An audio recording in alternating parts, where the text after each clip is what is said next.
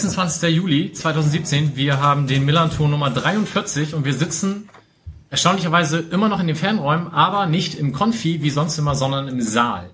Und der erste große Erleichterungsseufzer unsererseits kam so gegen 18.25 Uhr, als wir die Tür aufmachten und gleich mehr als drei Leute drin waren, weil wir hatten gedacht, das Schlimmste, was passieren kann, ist, wenn hier nachher weniger als fünf Leute sind. Auch schlimm wäre es, wenn hier nachher deutlich mehr als 50 Leute sind. Das haben wir zum Glück auch nicht ganz geschafft. Von daher, aber es geht gut daran. Von daher sind wir erstmal sehr begeistert, dass hier so viele Leute gekommen sind. Das freut uns schon mal sehr. Da dürft ihr euch jetzt gerne einmal selber Applaus geben.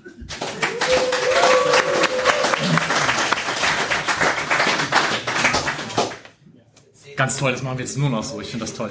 Ähm, ja, mein Name ist Mike. Wir sitzen sonst immer da schräg gegenüber, machen alle Pi mal Daumen drei bis vier Wochen die Aufzeichnung des Millantons. Und heute in dieser illustren Runde haben wir uns zusammengefunden, um so eine Art Saisonvorschau zu machen für die Saison 2016-17. Und wie immer beginnen wir erstmal mit den Danksagungen. Zum einen an den Fanladen, der uns immer großzügig unterstützt. Heute insbesondere damit, dass wir die Getränke hier rüberkarren konnten und uns nicht selber drum kümmern mussten. Zum Zweiten bei den Fanräumen, die uns die Räumlichkeiten jedes Mal zur Verfügung stellen und unter anderem auch heute unentgeltlich. Und deswegen gerne trinken. Alles das, was wir an Getränkeverkauf heute einnehmen, geht nämlich zur Hälfte an den Fanladen und an Fanräume. So, und mit wem sitze ich hier? Ich fange mal an zu meiner Rechten, also eurer Linken, wie immer verantwortlich für die Technik, Sebastian. Moin. Das verantwortlich für die Technik ist heute ein bisschen spannend, weil wir es halt das erste Mal hier machen, aber schauen wir mal. Ihr hört uns. Und im Moment piept auch nichts, von daher alles gut. Super, danke. Hi. Wenn wir ein Making-of-Video erstellen würden, das hat heute ungefähr um halb vier angefangen und es haben sich Dramen abgespielt, aber das können wir zum Glück skippen. Zu seiner Linken, direkt neben mir, modisch wie immer der bestgekleidete Mensch dieser Sendung, Wilko. Hallo.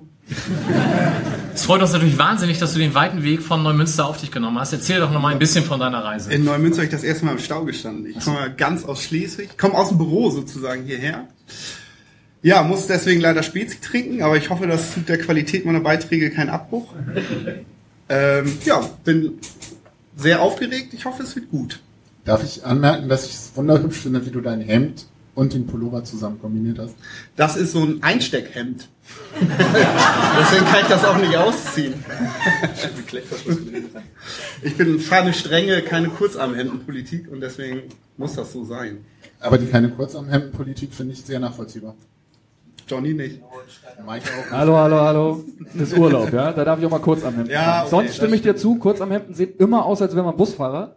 Aber heute habe ich Urlaub, da darf Aber ich du bist auch noch auf Mallorca, outfitmäßig. Ne? Gedanklich auch noch.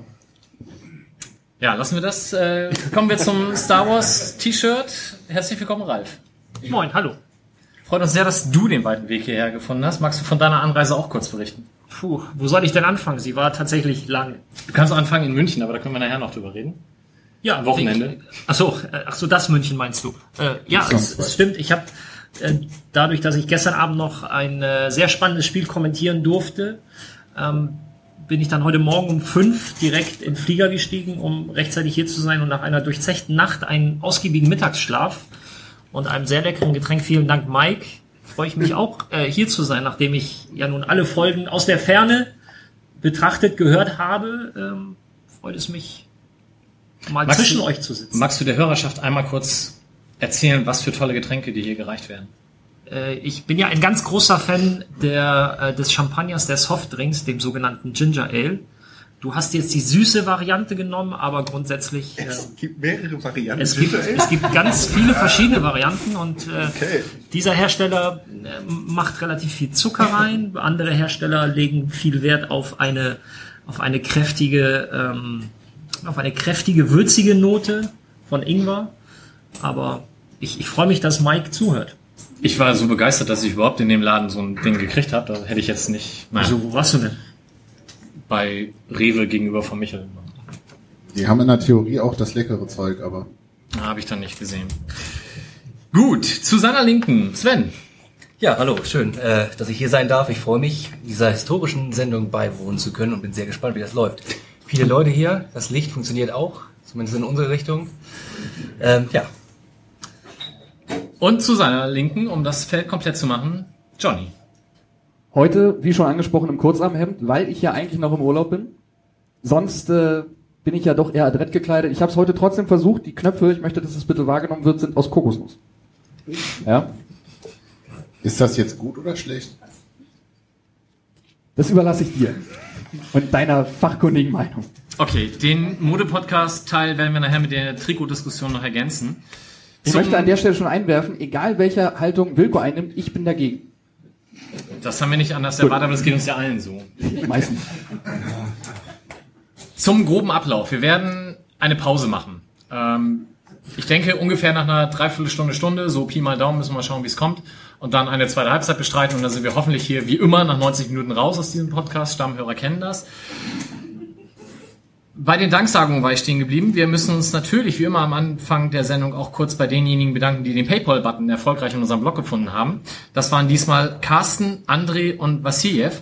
Und ich möchte kurz fragen, ob André da ist, weil der hat einen sehr nennenswerten Betrag gespendet. Jetzt können wir natürlich alle melden. Ich weiß aber den Nachnamen, ihr nicht.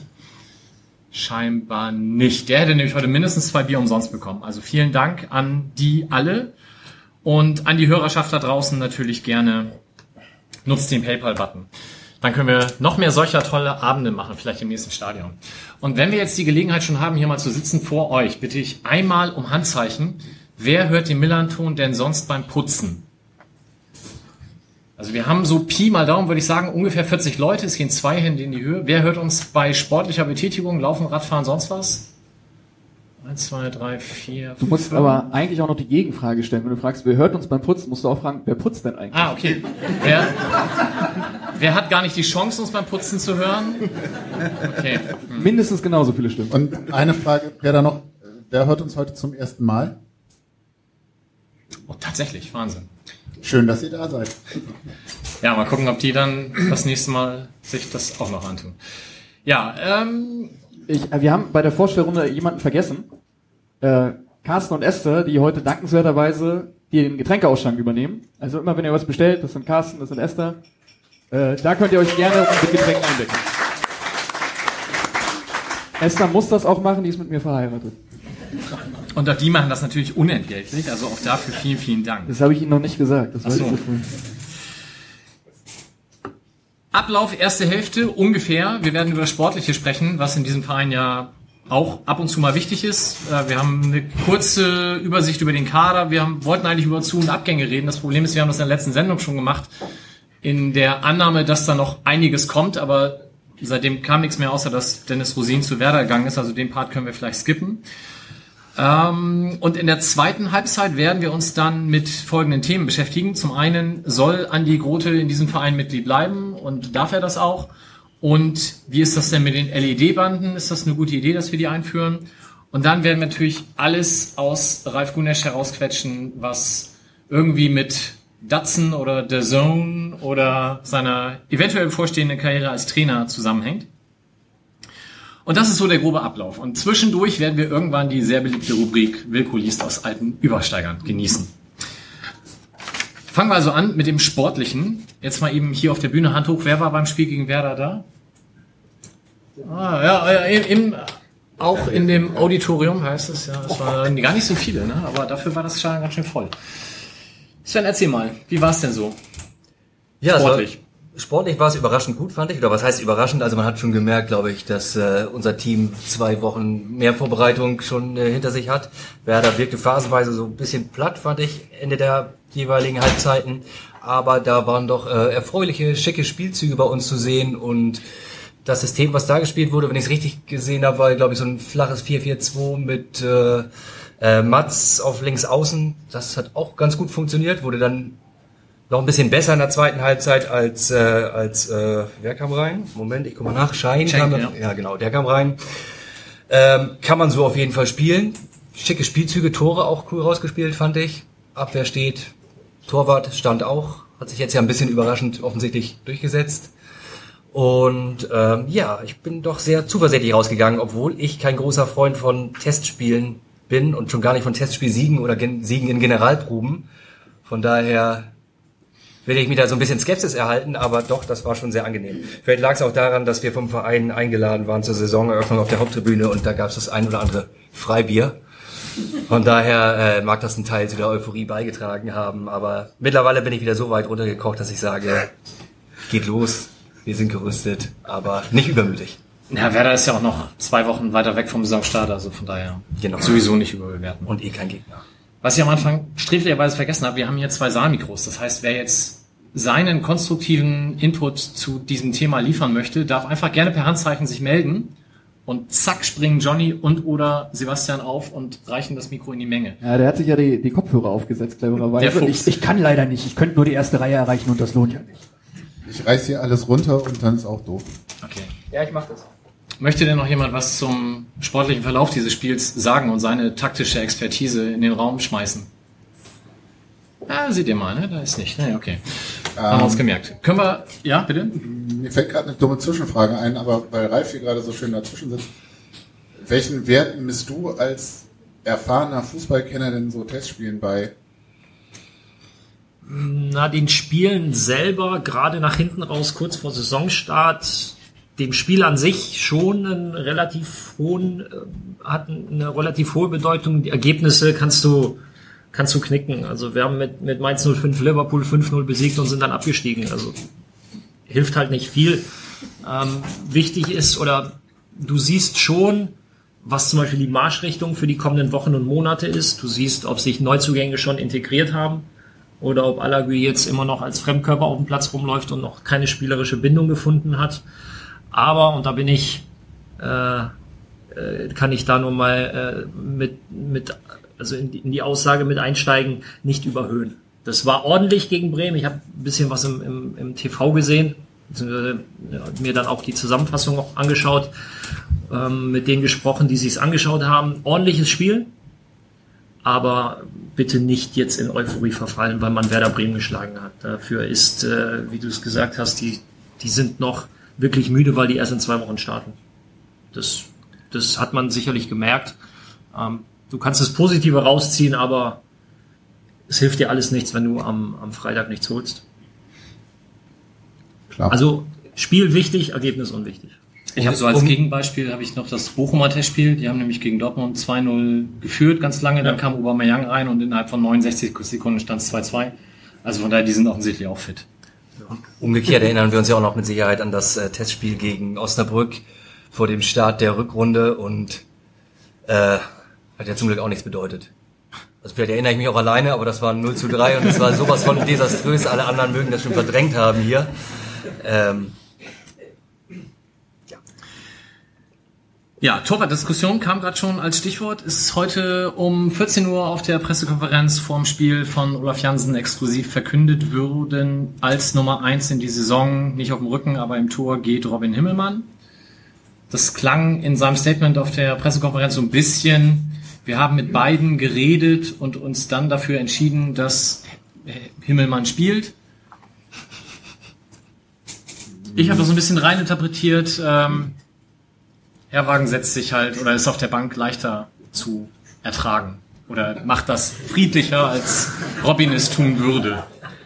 Bist du sicher, dass... Na, nein, anders. Ich habe das so gar nicht verstanden. Das war für mich eher umgekehrt im Sinne von, wir haben uns entschieden und dann mit beiden darüber geredet.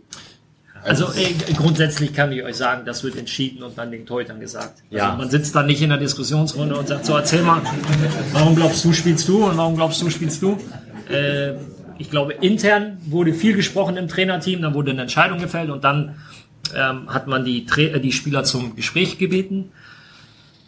Mich würde mal interessieren, was diese Nasenlänge oder was Nasenlänge bedeuten würde, wenn beide gleich alt wären. Also Nasenlänge ist auch ein Zitat aus dieser Ja, weiß, Pressekonferenz. Er ist deswegen- mit einer, nee, ich erkläre das nur für die Entschuldigung. ungefähr 24.000 Hörer, die wir haben. Ähm, fast so viel wie der Zone-Abonnenten. Ähm, das hat Olaf Jansen nämlich gesagt, dass Robin Hillmann eine Nasenlänge voraus war. Ja, keine Ahnung. Also ich denke, dass das Alter schon in die Nasenlänge mit einfloss. Oder, Wilko? Ich war früher in meiner Altersgruppe auch immer Torwart und das lag an einem Bauchumfang. Das hatte mit meiner Nase gar nichts zu tun. Entweder der letzte, also damals noch Libero, Abwehrchef, und dann in den fünf Metern zwischen Torlinie und nicht viel kaputt machen oder Torwart halten. Je Wir haben dich echt vermisst, Wilko. Jegliche sportliche Diskussion direkt gegen die Wand gefahren. Wahnsinn. Wir haben wirklich mal einmal einen vernünftigen, einen vernünftigen Beitrag zum Thema. Es war mit, einer, ja mit einer sehr kontroversen Frage, wie ich finde, die man durchaus mal diskutieren könnte. Wird ein Torwart im Alter halt eher zur Seite geschoben, beziehungsweise reden wir da über Vertragslaufzeit und ähnliches. Und du direkt, also ich war ja ein dickes Kind, ne? Also ich finde, wenn wir das Ganze mal in einen, in einen größeren Zusammenhang setzen und einfach anschauen, was ist in den letzten, anderth- in den letzten anderthalb Jahren auf der Torhüterposition passiert. Nach der Verletzung von Robin hat äh, Philipp sich dann erst als sehr adäquaten Ersatz rauskristallisiert und dann ja auch, finde ich, zu einer Führungspersönlichkeit entwickelt. Und dann hast du jetzt eine neue Saison und auf einmal ohne erkennbaren Grund im Sinne von Philipp hat ja die letzten Wochen nicht daneben gegriffen. So. Ähm, Gibt es da jetzt wieder den Wechsel? Von daher, und deswegen merke ich das mit dem, mit dem Alter an, finde ich, ist so hart es klingt, ich habe auch mit 32 gesagt bekommen, dass ich zu alt bin für das Geschäft, ähm, ist das perspektivisch eine nachvollziehbare Entscheidung. Für Philipp natürlich unglücklich, sagen wir, formulieren wir es mal höflich. Ähm, ob das gerade auf der Torhüter-Position unbedingt so sein muss, auf der anderen Seite, Robin ist ja auch kein sportliches Risiko. Also es ist ja nicht so, dass wir jetzt hier diskutieren müssen, dass es jetzt, dass wir jetzt, dass Angst und Bange sein muss, dass da jetzt einer nach dem anderen reinfliegt. Ähm, aber ich war dennoch etwas überrascht. Das Ganze aber einschränken. Ich habe kein einziges Vorbereitungsspiel gesehen. Also ich weiß nicht, ob da irgendwie was vorgefallen ist. Aber das mal eingeordnet im, im, im großen Zusammenhang war ich heute Mittag auch erstmal etwas überrascht. Dem würde ich mich anschließen. Ich war auch überrascht und ich finde, hier stellt sich auch noch so ein bisschen die Frage, das sind halt zwei Torhüter auf Top-Zweitliganiveau, das kann man auf jeden Fall sagen, aber sie sind halt schon, finde ich, ziemlich unterschiedliche Torwarttypen. Und deswegen finde ich es finde ich immer interessant, dass ich, dass sich eigentlich kaum jemand hier gerne auf Nummer eins festlegen will, offensichtlich im sportlichen Bereich, auch wenn du dich unter den Fans umhörst. Aber eigentlich entscheiden sie sich ja schon elementar. Ne? Also äh, Robin ist ja mehr so Typ Teufelskerl und äh, Philipp hat halt viel eine andere Ausstrahlung. Ne? Ist so ein bisschen sicherer bei hohen Bällen, wirkt offenbar oder zumindest sah es im Verlauf der Rückrunde so auch ein bisschen beruhigender auf die auf die eigene Hintermannschaft. Aber wird das Potenzial, so mal Spiele allein zu gewinnen, ist dann vielleicht äh, bei, äh, bei Robin eher da. Aber da stellt sich halt auch die Frage, ob der Trainer sowas strategisch auch mit berücksichtigt, was er für einen Typ da hinten drin haben will. Wobei umgekehrt habe ich halt tatsächlich, was Ralf eben sagte, bei, bei Philipp, eher das Gefühl Führungspersönlichkeit. Ne? Also so, der hat ja auch über die Ausstrahlung hinten irgendwie dafür gesorgt, dass da irgendwie ein bisschen Ruhe reinkam. So kam es bei mir zumindest an. Also ich habe ja auch mit Philipp zusammengespielt und der ist kein Spieler, also er strahlt keine Hektik aus. Der hat da, sitzt da hinten in seinem Tor und hat einen Ruhepuls von 75 und da fliegt eine Kugel nach der anderen rein, aber oh, ich mach das schon. Und das überträgt sich auch. Was nicht heißen soll, dass äh, Robin jetzt den Hector macht da hinten drin und, und alle ansteckt. Ähm, Vielleicht deutet es darauf hin, dass, äh, dass das Trainerteam davon ausgeht, dass keine Kugeln da hinten reinfliegen diese Saison und keine Hektik ausbricht. Aber dann könnte man ja auch noch einen zusätzlichen Feldspieler raufbringen. Wir sind hier nicht beim Eishockey. Gut. aber du als, als erfahrener äh, Torhüter-Veteran, ähm, Das ist Sven ja auch. Dass das noch keiner angesprochen hat. Ich wollte dich gerade fragen, ob du mal in einer Mannschaft gespielt hast, wo der Torhüter regelmäßig wechselte, also als Vorgabe. Nach der Das F-Jugend. passiert ja sonst in Mannschaften, die international unterwegs sind. Und das, ähm, Das warst haben ja wir nie. beim FC St. Pauli nie geschafft. Warum nur? Ja. Zu wenig Gehege. Ja. Ähm, Wechsel habe ich eigentlich, nö, bei in meinem Verein waren die Rollen eigentlich immer relativ klar verteilt. Was hatten wir beim FC St. Pauli? Wir hatten Achim Hollerried, dann kam, Gelacht im Publikum. dann hatten wir Patrick Borger habe ich auch noch, aber der musste sich dann relativ schnell hinten anstellen. Patrick Borger hat übrigens meiner Meinung nach die beste Players Corner im Übersteiger ever geschrieben. Wenn ihr irgendwann mal Langeweile habt, blättert mal durch. Geht darum, wie man ein Ikea-Regal aufbaut. Wahnsinn. Ganz toll. Entschuldigung. Kein Problem. Äh, dann kam, wer kam denn da? Matze Hein kam dann. Ja, und dann hatten wir in der ersten Liga mit Kessler und Pliquet, also Teilzeit-Pliquet in der ersten Liga. Nö, das war eigentlich, eigentlich immer alles verteilt. Und dann in Ingolstadt mit Ramazan Özcan, ja, das war auch klar, wer da spielt. Gegen den trifft ja jeder. Naja. Jetzt musst du aber auch sagen, warum, weil sonst finden die Leute das nicht lustig.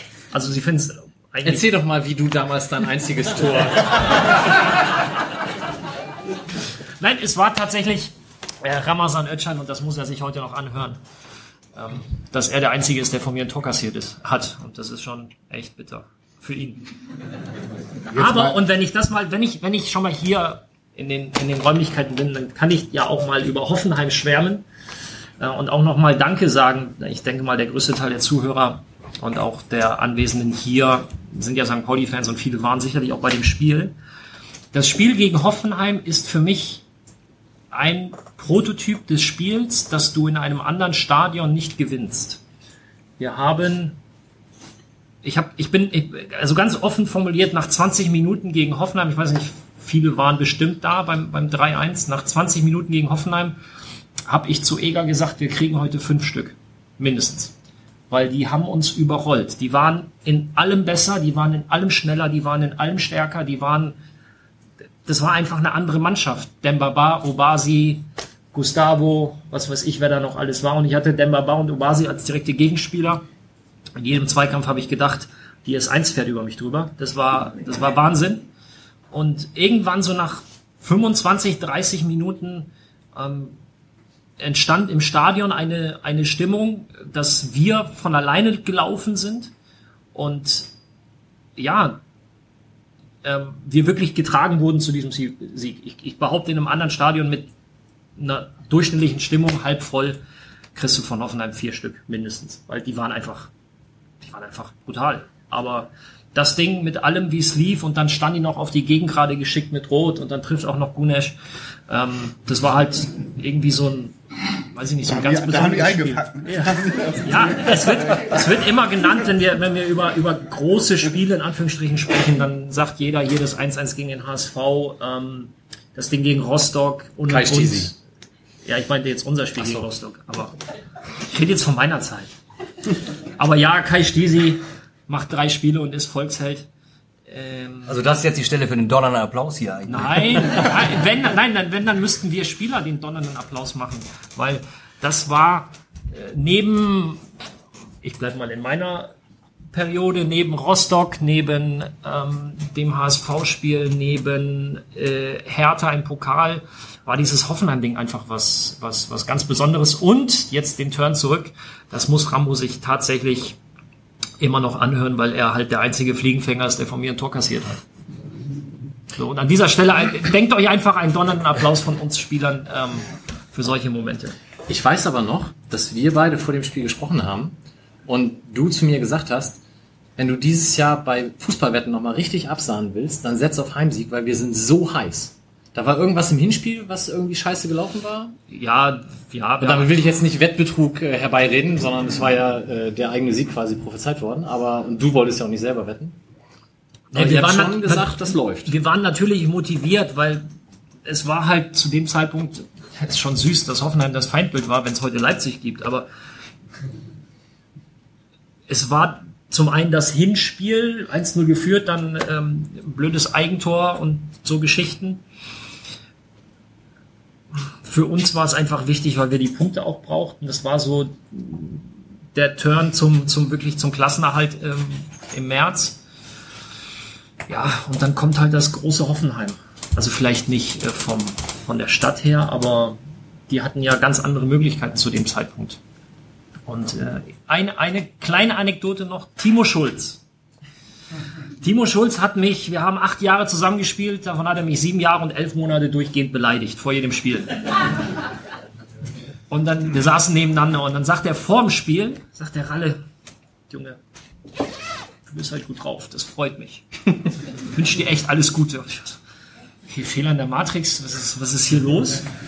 Und das halte ich ihm heute noch vor. Ich sag Timo, wenn du mich mal häuf- häufiger gelobt hättest, was meinst du, wo wir, was mit uns passiert wäre? So. Hoffenheim, ja. Ich habe ein Tor geschossen, Mike, in der Bundesliga. Lass mich. Ramazan Özcan, ja. Ja. Darf ich eine unqualifizierte Zwischenfrage stellen, Mike? Gerne, immer. Hat Ralf dich am Samstag irgendwann umgegrätscht, als ich nicht hingeguckt habe? Oder warum bist du so auf Zinne? Du hast immer so böse Fragen in seine Richtung, das machst du sonst nicht. Nee, das, die, die sind mir alle diktiert worden von Junior, da kommen wir nachher noch drauf. Aber mit Junior hat er zusammengespielt, das kann sein. Ja, aber lassen wir das. Machen wir nachher. Dann müssen wir in München nochmal aufarbeiten. Äh, kommen wir zurück zum aktuellen Kader. Testspiele liefen, wenn man Ergebnisse sich anschaut, ganz gut. Wir haben 11 zu 0 gegen Buxtehude gewonnen, muss man auch erstmal schaffen. Dann 1-0 gegen Lotte, 3-0 gegen Osnabrück, 2-1 gegen Oldenburg, 2-1 gegen Pinskau, 2-1 gegen Wiel, 2-1 gegen Werder. 2-1-Tipp für Freitag gar nicht so schlecht, wenn wir über Sportwetten nochmal reden, wer weiß. Das heißt auch, so zurückkommen zur Torwartdiskussion, es gab nur vier Gegentore und ich glaube, an keinem war ein Torwart wirklich schuld. Von daher wird es daran wahrscheinlich nicht gelegen haben. Machen wir nochmal einmal die Weisheit der vielen. Ich bitte um einfaches Handzeichen. Wer von euch würde, wenn es nach ihm ginge und er Torwarttrainer wäre, für die kommende Saison oder oder nach ihr ginge? Oder? Ah, Okay. Danke. In der kommenden Saison mit Philipp Herrwagen im Tor an den Start gehen. Mm, Gegenprobe, Robin Himmelmann. Oha. Okay, ich würde sagen, das ist so drei Viertel pro Herrwagen. Ich, ich, wir haben auch noch einen dritten Torwart, falls es. Ich weiß es. oder so. Ah, nee. Bleibt bei drei Viertel Himmelmann, oder? Drei Viertel, so Ja, mal ja. Okay. Möchte sich jemand äußern, warum Herrwagen? Äh, Schweigen. Jetzt wird gekniffen. Ich, ich könnte jetzt einfach aufstehen und rumgehen und irgendwem das Mikro vor Warte, wir fragen nochmal ganz kurz, warum Himmelmann? Jemand? Auch nicht. Also, hier muss deutlich mehr Bier getrunken werden. Das funktioniert so nicht. Ich bin Trainer, ich kann Stille auch aushalten, aber ich will das nicht strapazieren. Also von daher machen wir ruhig weiter, wenn ihr da nicht möchtet. Äh, Neuzugänge war jetzt noch das Thema. Genau, Neuzugänge haben wir eigentlich letztes Mal schon abgehakt. Wir können das aber natürlich nochmal kurz erwähnen. Ich also Sami Alagui, möchtest du was sagen? Kurz bevor wir anfangen, uns zu wiederholen, haben wir beim letzten Mal über Herrn Stöber gesprochen. Nein. Nee, und wir haben auch nicht über Herrn Glöckner gesprochen. Er ist ein Co-Trainer neuer. Ja. Möchten wir das noch? Ich wüsste nicht viel, außer dass ich mir angeguckt habe, der war vorher bei Eintracht Frankfurt, könnte ich über Herrn Glöckner nicht viel erzählen und bei Herrn Stöver, dass er in Lautern war. Ich würde gerne erzählen, dass er eine Modelagentur hat. Der Stöver? der Stöber? Bist du in der Kartei? Äh, Quatsch, nicht der Stöber. äh, der Glöckner. Ich, ob ich in der Kartei bin? Ja, nicht in seiner. Hätte ja sein können. Nee, ähm, er hat eine Modelagentur, unser neuer Co-Trainer, und sieht auch unverschämt gut aus.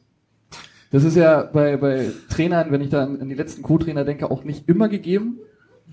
Um mal wieder als Fashion und Beauty Podcast hier uns über Beruf aller Ehre zu machen. Wenn du die letzten Co-Trainer meinst, meinst du jetzt unseren amtierenden Cheftrainer? Mal unter uns. Also ich möchte, möchte Herrn Jansen auch nicht zu nahe treten. Er ist auch nicht so mein Typ. Ja, aber Optisch. privat habe ich mit ihm noch nichts zu tun. Also, es kommt vielleicht noch, der mag privat netter Mensch sein, aber ein optisches Highlight ist er nun nicht. Ne? Oh, Alter. Ich hoffe ja, wir, wir, was ihr nicht wisst, wir fragen in schöner Regelmäßigkeit beim Verein an und ich hoffe ja, dass er das hört und dann irgendwann sagt, du blöde Drecksau, da komm ich hin. Und Ja. Das mache ich ja nur, damit wir hier Leute herkriegen. Möchtest du über den Herrn? Äh, ja, ich würde aber zu Herrn Stöber tatsächlich noch was sagen wollen. Mich hat damals, ich glaube in Kaiserslautern hat er, hat er aufgehört, weil er nicht mehr wollte. Sportliche Situation war auch nicht so überragend. Ähm, da ist er von Holstein Kiel, glaube ich, hingekommen und dann war eine Weile Pause und ich glaube, Olaf Janssen war es, der gesagt hat, er, er arbeitet ganz gern mit ihm zusammen. Und ich würde gerne mal eure Meinung hören, was der Cheftrainer für einen Einfluss darauf hat, wer Sportchef wird. Äh, Stille und die Wortmeldung. Das war eine inhaltliche Aussage. Ähm, umgekehrt, ich habe mit Leuten gesprochen, die bei FSV Frankfurt relativ dicht dran sind.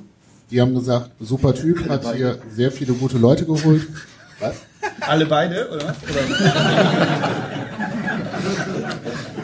Wolltest du nicht Schön, zurückkommen? Ja, Ähm, und mit Kaiserslautern, die auch sinngemäß meinten, eigentlich einen guten Job gemacht, ist an Kaiserslautern gescheitert. Von daher glaube ich erstmal ein ganz guter Typ. Mal gucken. Das, das macht ihn ja schon wieder sympathisch, dass er an Kaiserslautern scheitert, oder wie? Ich habe ja tatsächlich die Hoffnung, dass wir die jetzt diese Saison München hinterher schicken, aber abwarten. Da kommen wir später zu.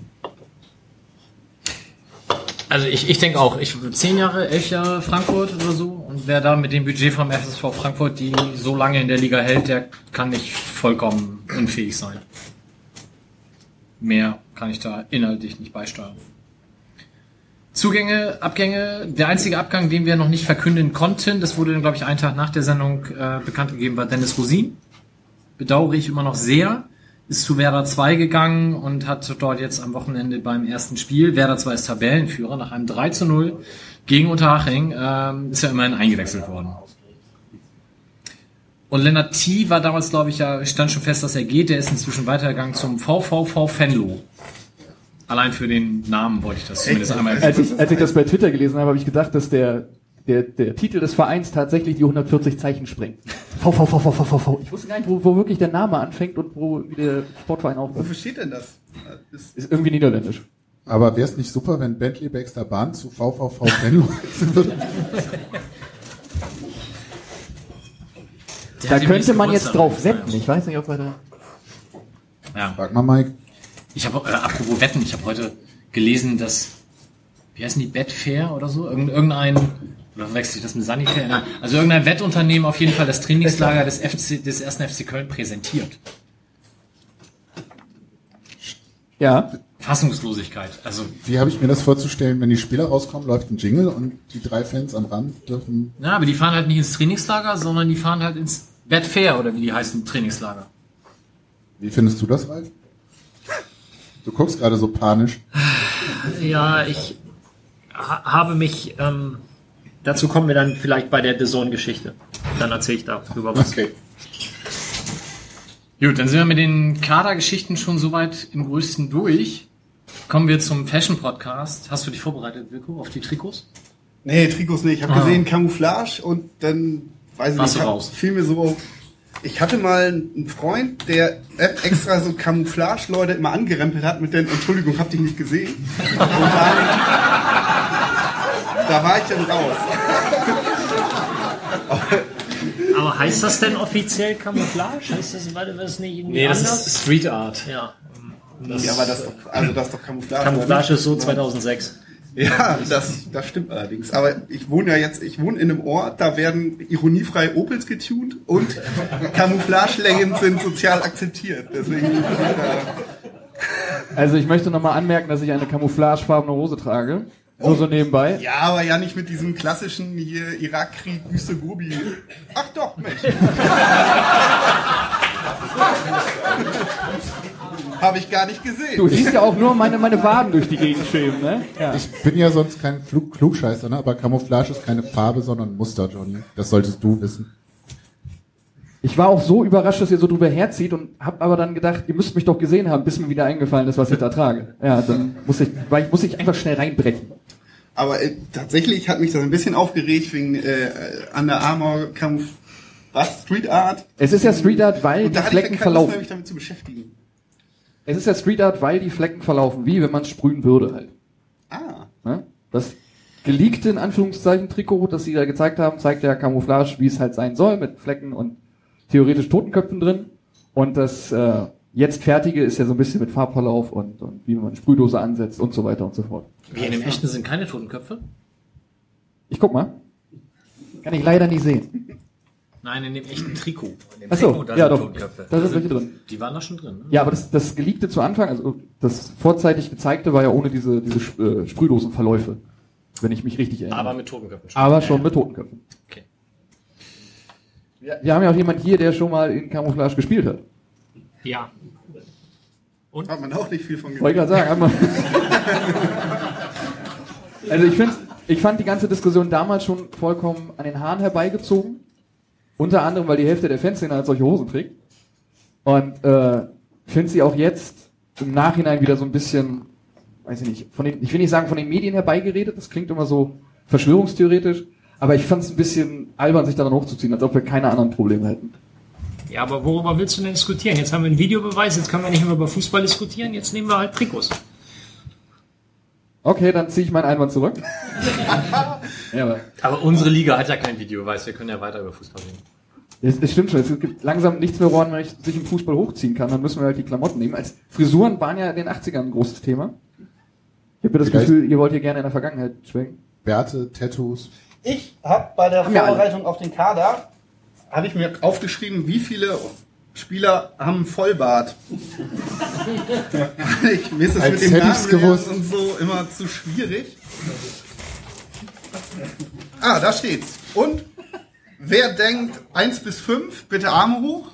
Also von wie vielen Spielern? 24? Von allen. Ich glaube, ja, weiß ich gar nicht. 22, 24? Unsere Mannschaft oder die ganze Liga? Ja, 0 bis 5. Sehr gut. 5 bis äh, 10.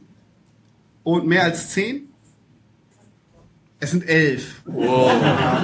Also kurze Auflösung, ich würde sagen, die, die Tendenz ging leicht zu 0 bis 5, dicht gefolgt von mehr als 5 und nur Ja. eine Person für 11. Holger, herzlichen Glückwunsch. Ich wollte gerade sagen, also ich gucke jetzt erstmal bei Wikipedia nach, was wirklich als Vollbart zählt und dann überprüfe Ja. ich erstmal deine Aussage. Pass auf, bei den 11 sind zwei halbe dabei. Linke oder rechte Hälfte? Das sind so 98er Jahrgänge, wo man noch streiten könnte, ob das wirklich.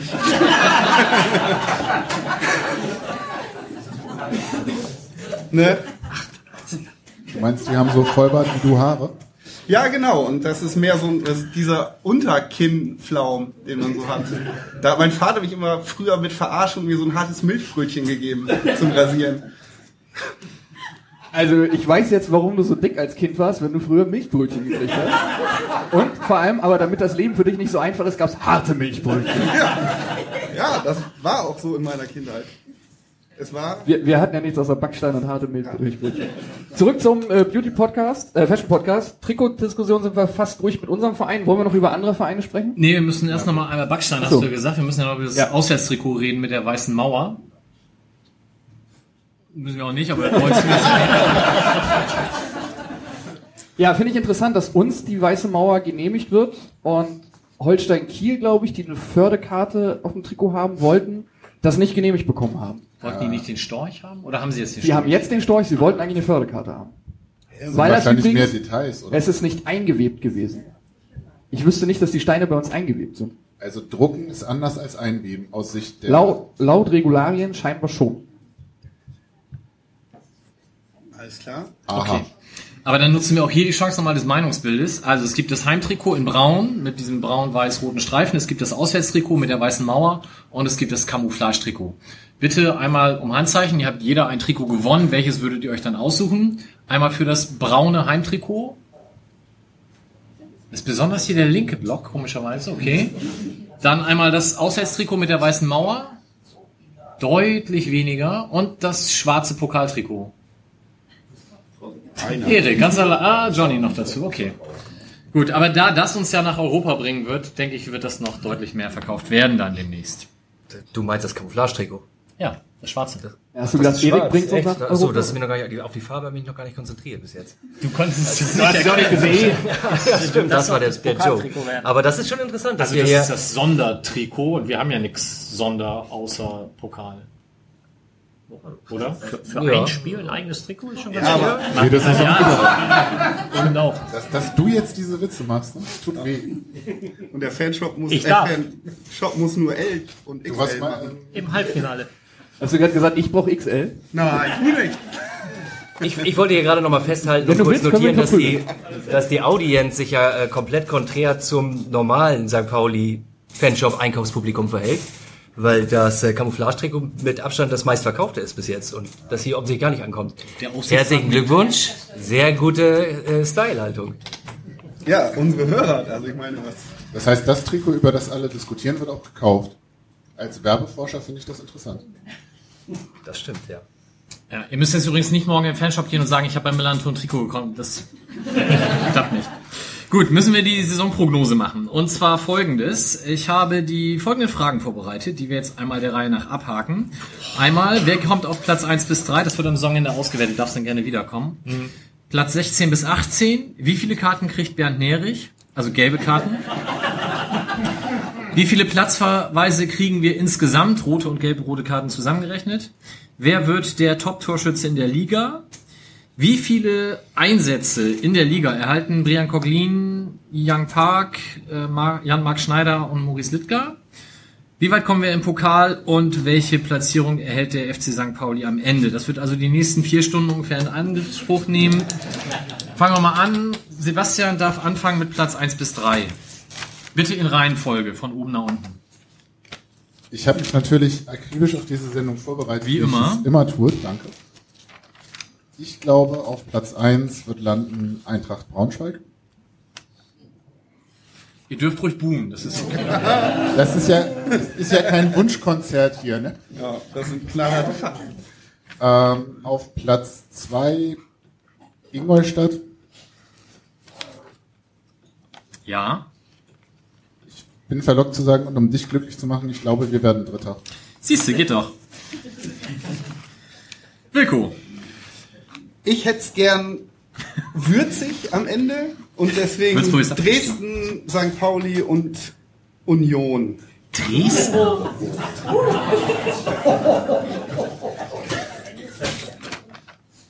Dann lohnt Ich sich die erste mal Liga so zu richtig abrasten am Ende der Saison. und deswegen muss das so. Da kannst du die drei auch absteigen Das war, ja, aber das war dieses Mal, war es halt, also so dieses sechs, Platz 6 bis 9 und so ist halt lame, da muss man wieder ein bisschen, gerne auch Fehlentscheidungen oder sowas, gekaufte Spiele. Was die Zuschauer hier im Saal nicht sehen und die äh, Zuhörer an den Geräten nicht hören, der Kollege Kunisch muss gerade im Kicker gucken, wer überhaupt zweite Liga spielt. Tatsächlich so. Ja, ich bin dran. Ich tippe auf die Meisterschaft des ersten FC Union Berlin. Zweiter wird Braunschweig und dritter wird der FC St. Pauli. Ralf. Das ist jetzt, ja, ja, im Prinzip ähnlich, nur dass dritter Ingolstadt wird. Und wir dann. Nicht? Nein. Also Union vor Braunschweig und Ingolstadt? Ja. Hab ich notiert. Sven. Da schließe ich mich an. Union wird wohl leider Erster, fürchte ich. Dann äh, tippe ich, dass Ingolstadt auch wieder hochgeht. Und dann könnte ich mir vorstellen, dass Heidenheim die erste Liga ab der nächsten Saison, übernächsten Saison dann bereichern wird, wenn sie die Relegation gewinnen als Dritter. Das hat Justus auch gesagt mit der Begründung damals, letztes Jahr. Die sind einfach mal dran. Damals habe ich dann gesagt, dass 1860 in die Relegation nach oben geht. Also Ja. das, der, das Argument zählt nicht mit. Die sind einfach mal dran. Äh, k- könntest du bitte, bitte Kaiserslautern auf drei tippen? Johnny, schieß los. Der, der leider nicht bezahlt von anderen Vereinen dann, äh, zu tippen, wer aufsteigt. Sonst könnte man da ein bisschen was machen. Nein, also ich ähm, schließe mich der Ingolstadt-Meinung an. Ich glaube, dass die direkt wieder hochgehen. Die haben Kohle und die Infrastruktur dafür.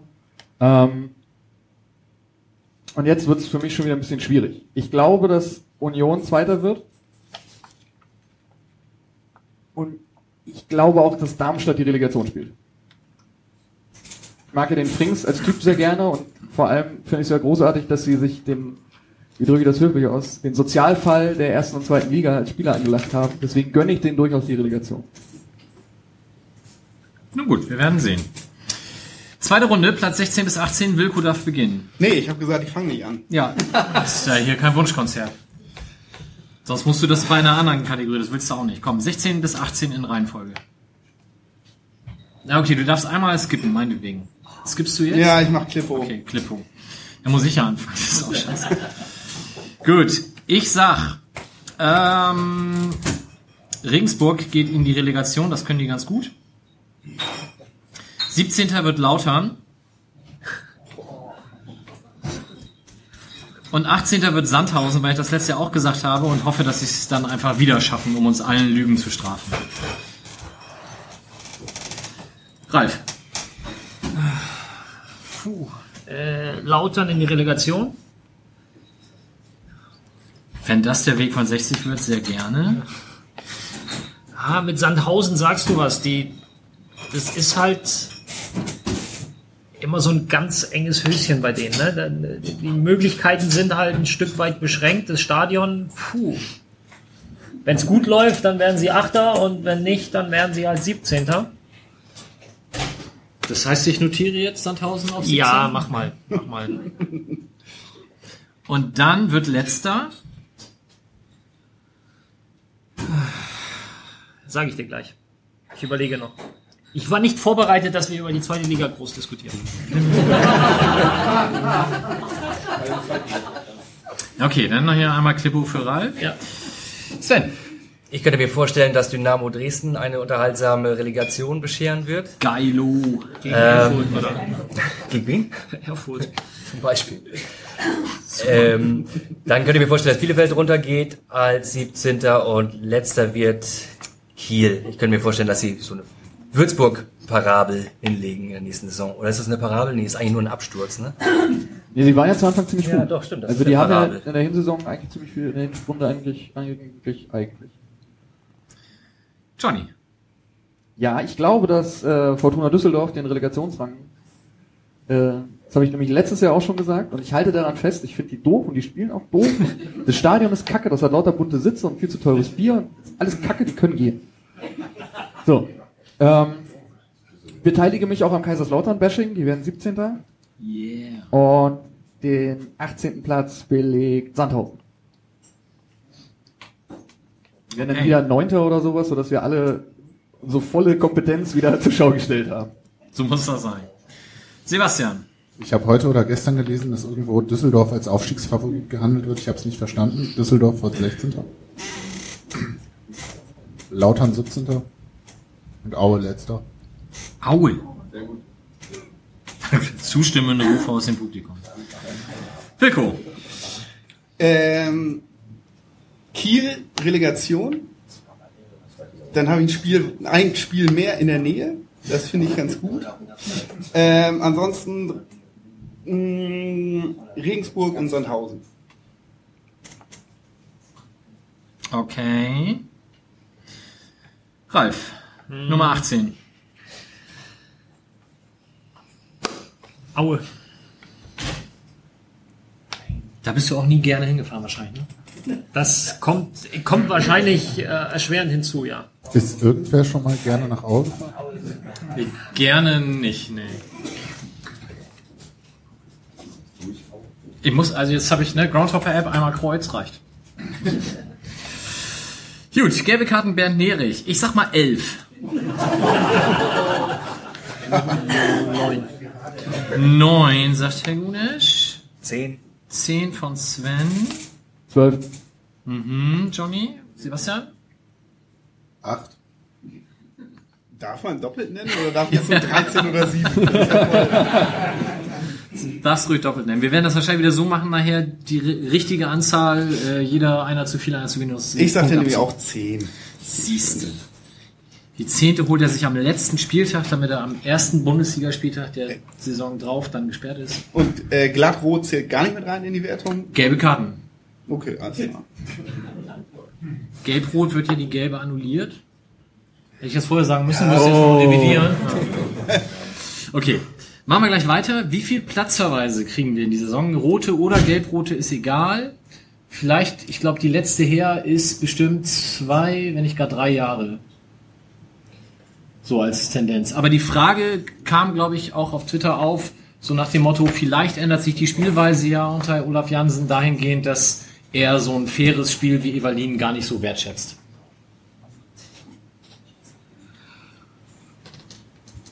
Du darfst anfangen. Dann sage ich drei.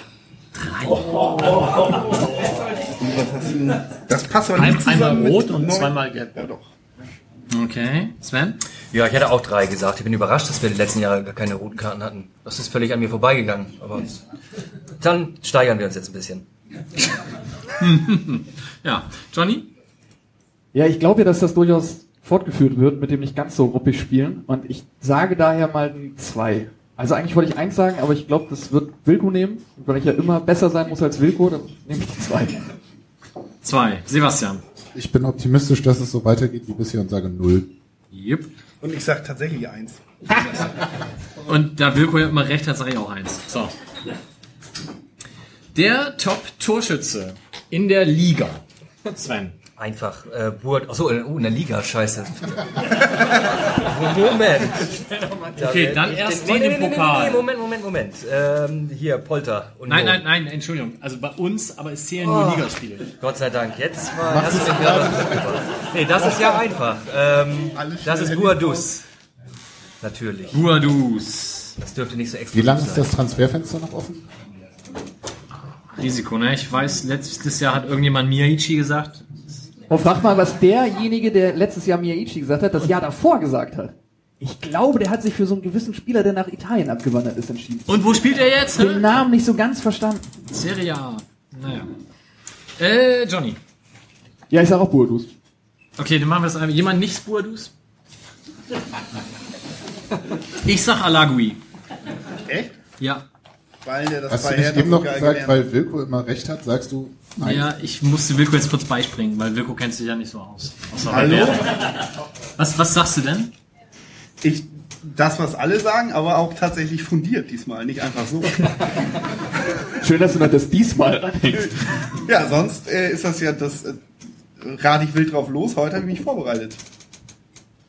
Ist ein bisschen schade, dass Wolf nicht da ist. Wir müssen ihn immer noch unbedingt ansprechen auf seinen Duxch-Tipp vom letzten Jahr.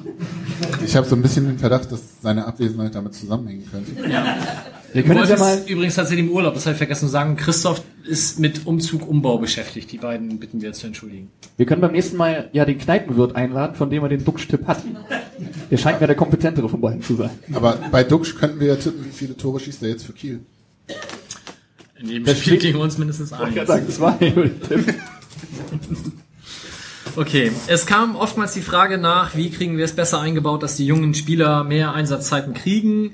Ähm, dementsprechend jetzt einfach mal eine Zahl raushauen. Einsätze für Brian Coquelin, Yin Jung Park, Ma- Jan-Marc Schneider und Maurice Littgar. Es zählen dann aber wirklich die Spiele. Das heißt, wenn die in der 89. eingewechselt werden, zählt das trotzdem als eins.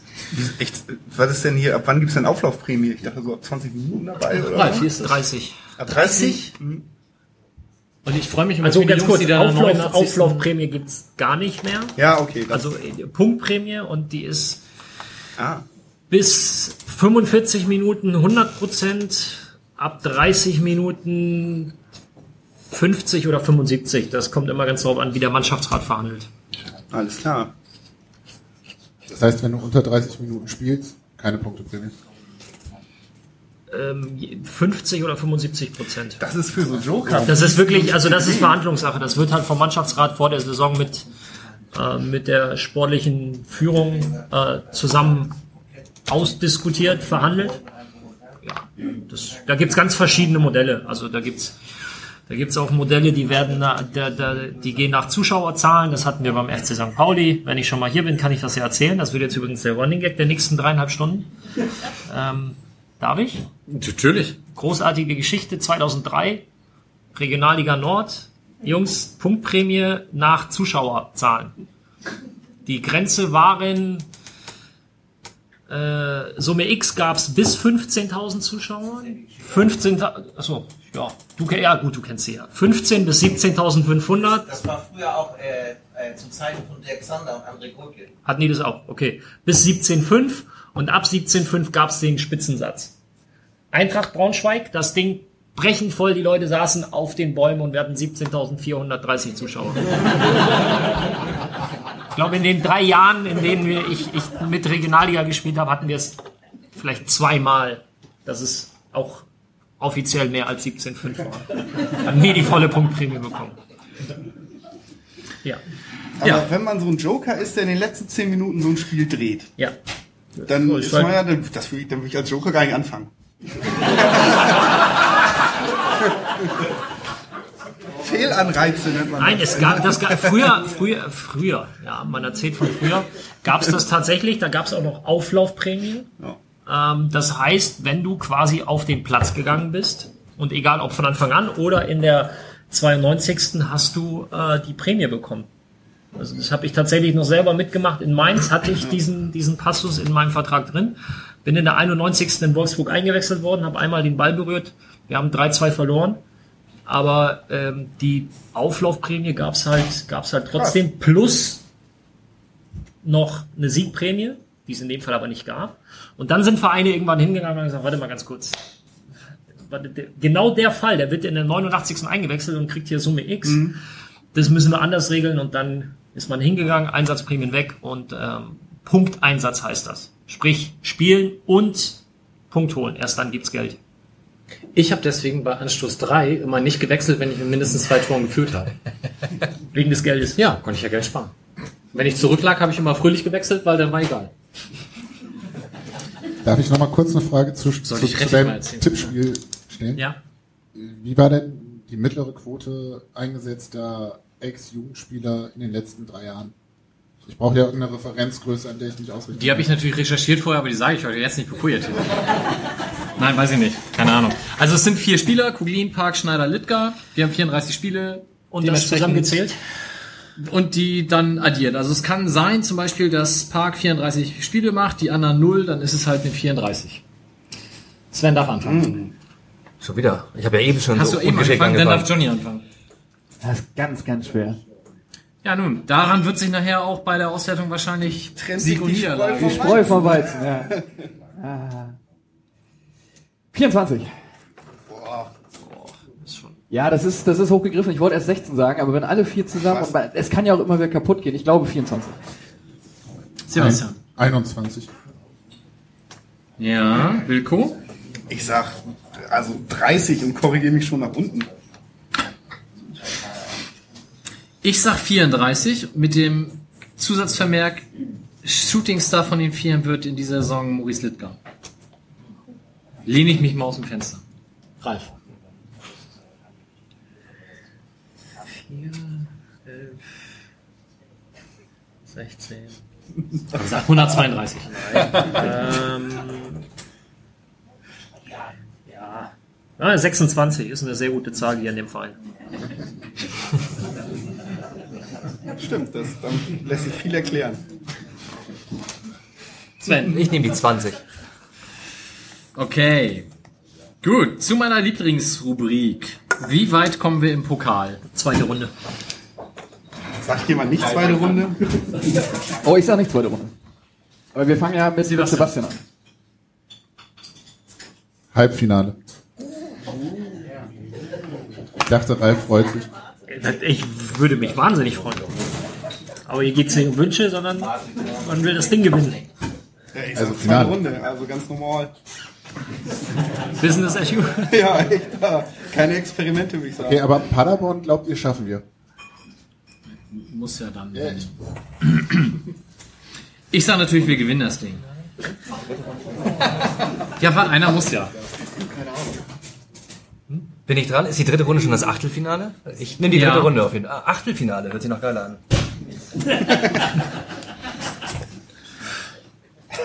Klingt halt schon irgendwie nach Finale. Ne? Ah, Das Wort Finale, ich Klingt schon nach mal. Europacup. Also Ralf sagte zweite Runde, ja? Ja. Johnny. Ich habe mich ja letztes Jahr nach Jens Zureden sehr weit aus dem Fenster gelehnt und auf äh, Pokalsieg gegen Hansa Rostock getippt. Da würde ich dieses Jahr vielleicht von abgehen, aber ich bin auf Sebastians Seite und ich sage auch Halbfinale. Moment, der schöne Jens? Der schöne Jens aus Leipzig hat äh, letztes Jahr seine Prognose dahingehend ausgerichtet, dass er glaubt, dass wir im Finale gegen Hansa Rostock spielen. Die dumme Sau hat mich heute auf Twitter ausgelacht, weil ich gesagt habe, wir kommen so weit. Ich habe nämlich, Der weil ist ja offensichtlich intellektuell ein Jahr weiter. Wollte ich gerade sagen, der, der ist gewachsen. Ne? Weil, weil, ich habe heute meinen Kalender gepflegt und wenn Ketka wieder auf Tour kommt in Hamburg, spielen sie an den beiden Tagen, wo das Pokal-Viertelfinale stattfindet. Und da frage ich mich doch, wer plant so eine Scheiße? Aber wir spielen doch nur an einem Tag Viertelfinale. Ja, aber das weiß ich doch jetzt noch nicht. Wieso? Du weißt jetzt Ja, ich nicht, kann mir jetzt für beide Tag Tage? Karten kaufen und dann für den anderen. Ja, das wäre eine Idee. Das ist gut. Wenn wir nicht so stand weit nicht- kommen, hast du heute zweimal Konzert. Stand nicht zur. Debatte, dass die in der Halbzeit spielen? Das wird jetzt diskutiert. Das hat Frank vorgeschlagen. Komplettes Konzert? Die Anastasia-Nummer und dann kriegen sie die Bühne nicht weggeräumt, ja. Da muss ich mit Jens also nochmal für eine Verhandlung kriegen. Vielen Dank für den Hinweis. Gerne. Und last but not least natürlich, auf welchem Platz landet der FC St. Pauli? Du kannst jetzt nicht nochmal skippen, du bist dran. Ja, das, ich habe das ja auch schon bestimmt. Ach, du bist ja schon, hast du tatsächlich Zweiter. Super.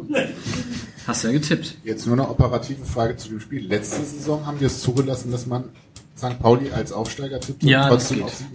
Also Ja. nur, wenn du dir das Also anders überlegen möchtest. ta- taktisch tippen, nee, ist ja auch Quatsch. Deswegen sage ich auch Dritter. Ralf? Fünfter. Oh, nicht schon wieder so eine. Er hat nicht gesagt 15. Ja, Ich glaube, wir werden wieder Siebter, aber machen es nicht so spannend diesmal. Johnny. Ja, ich bin ja Fan von gesundem Mittelmaß. Ich äh, glaube auch, dass es mit beiden nicht so richtig was zu tun hat. Ich sag Sechster, damit ich zwischen euch beiden bin.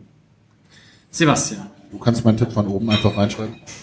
Äh, dritter, sehr gut. Dann haben wir das ja. Sehr schön. Möchtest du jetzt vorlesen? Äh, ja. Dann machst du das jetzt.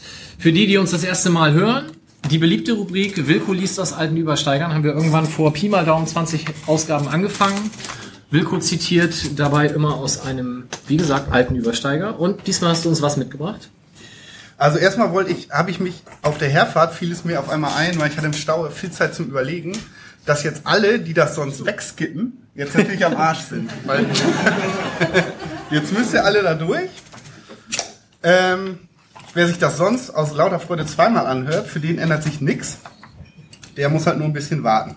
Ich lese aus dem Übersteiger Nummer 22 äh, und die Kenner werden bemerken, dass ich die Nummer 21 damit auslasse. Vom 23. August 1996 für eine Mark 50.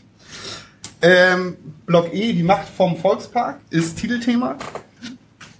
Und ich lese auch den entsprechenden Artikel dazu. Äh, Levadot, Punkt, Punkt, Punkt, Fragezeichen. Fußball im Volksparkstadion. Gewöhnlich ist es so, dass sich in der Sommerpause der Kauf kaum einer Boulevardzeitung lohnt, steht doch wenig Interessantes über unseren FC drin. Vielleicht einmal abgesehen von den möglichen Neuverpflichtungen für die kommende Saison. Aber selbst diese Nachrichten blieben im Sommer 1996 aus. Stattdessen gab es die Ankündigung, der FC St. Pauli würde vier seiner Heimspiele im ungeliebten Volksparkstadion austragen. Diese Ankündigung war es dann auch, die für viel Aufregung in der sonst so beschaulichen fußballfreien Zeit sorgte.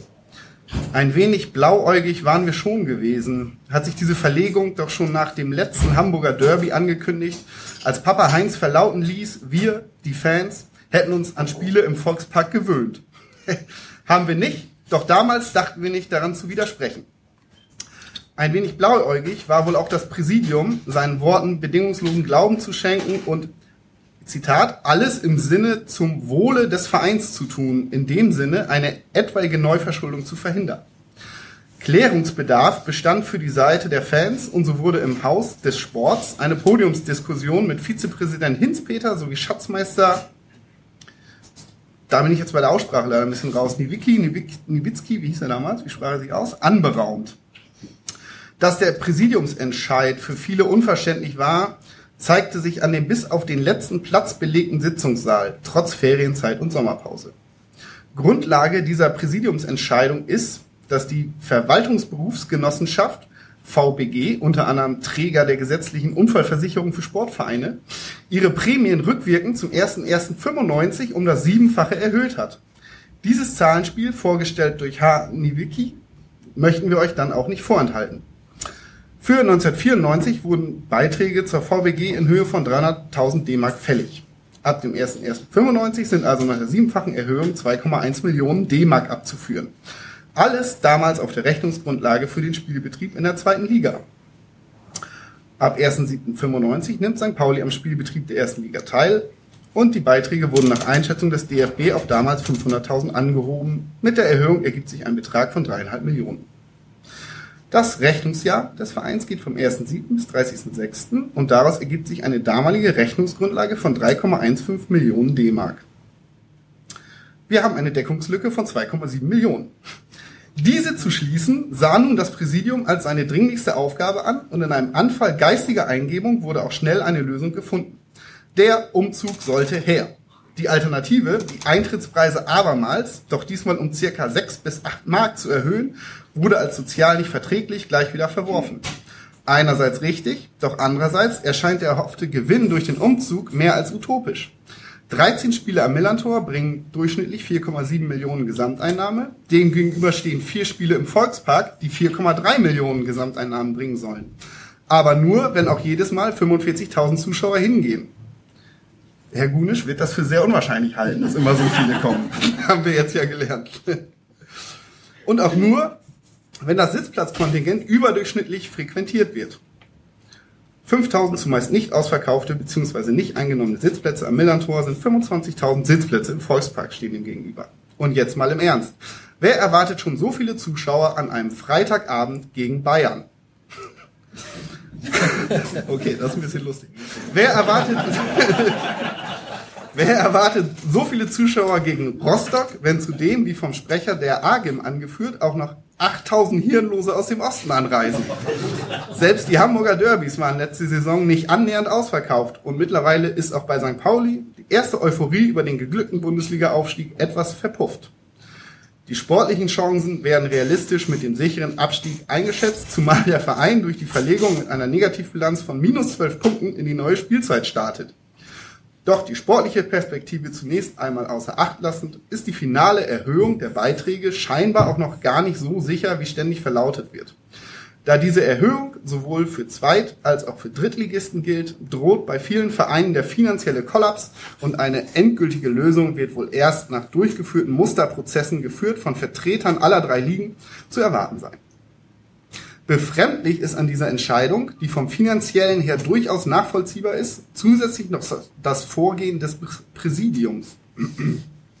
Lautstark wird da über Rücktritt nachgedacht, wenn dem eingeschlagenen Kurs nicht gefolgt werden sollte. Dabei wird aber völlig außer Acht gelassen, dass sie sich selbst in ihre momentane Position reinmanövriert haben.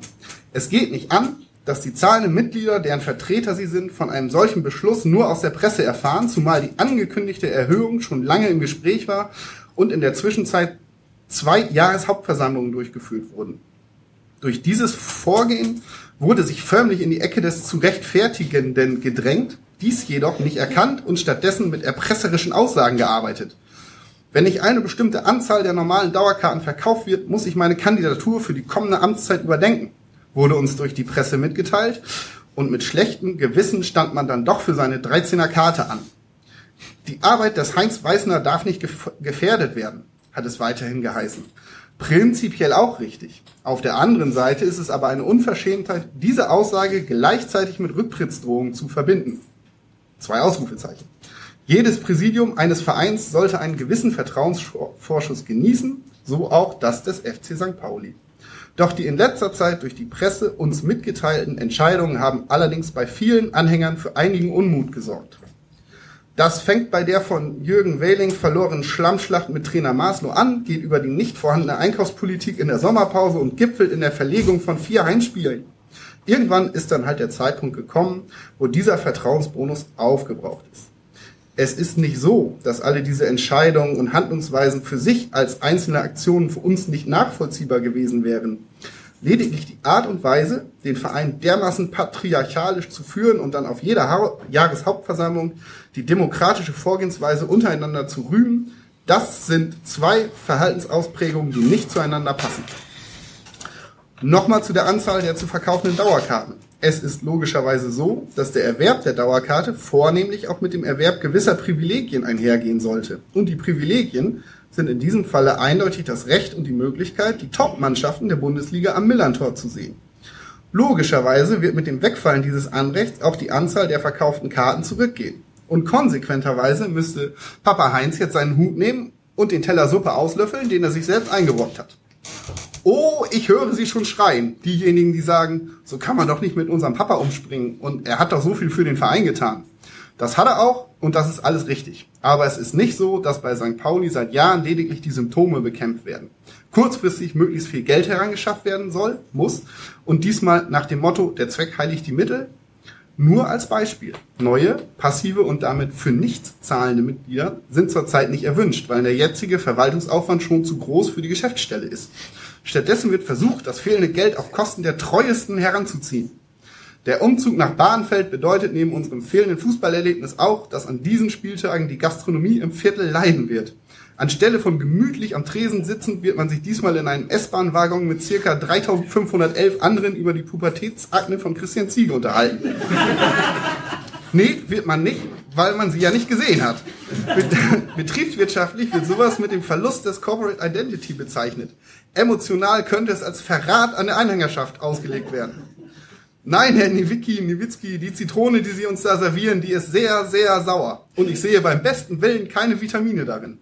Vitamine? Vitamine gibt es auch im Bier. Aber das werden wir wohl kaum im Volksparkstadion trinken dürfen. Die Redaktion.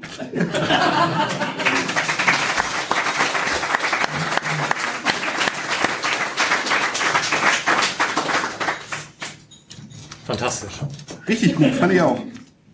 Hat von euch, wer hat damals schon eine Dauerkarte gehabt und wer hat von denen dann, also ja, erstmal hoch, wer hat damals schon eine Dauerkarte gehabt?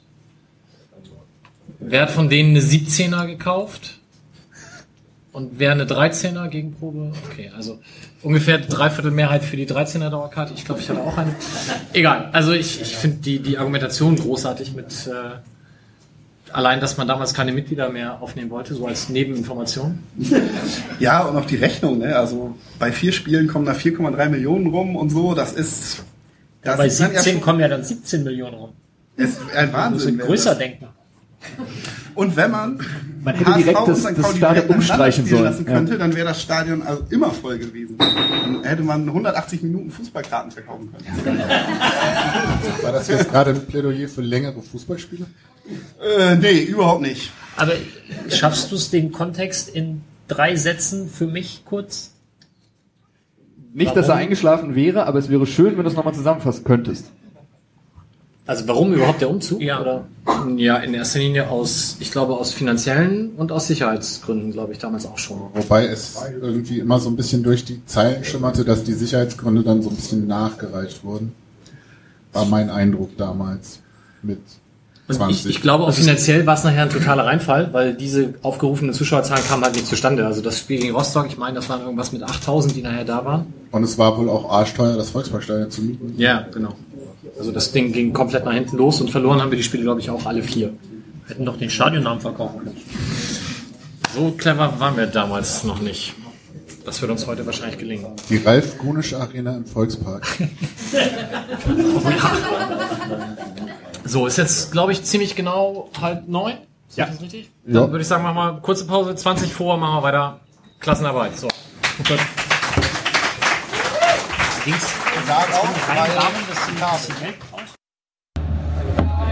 dass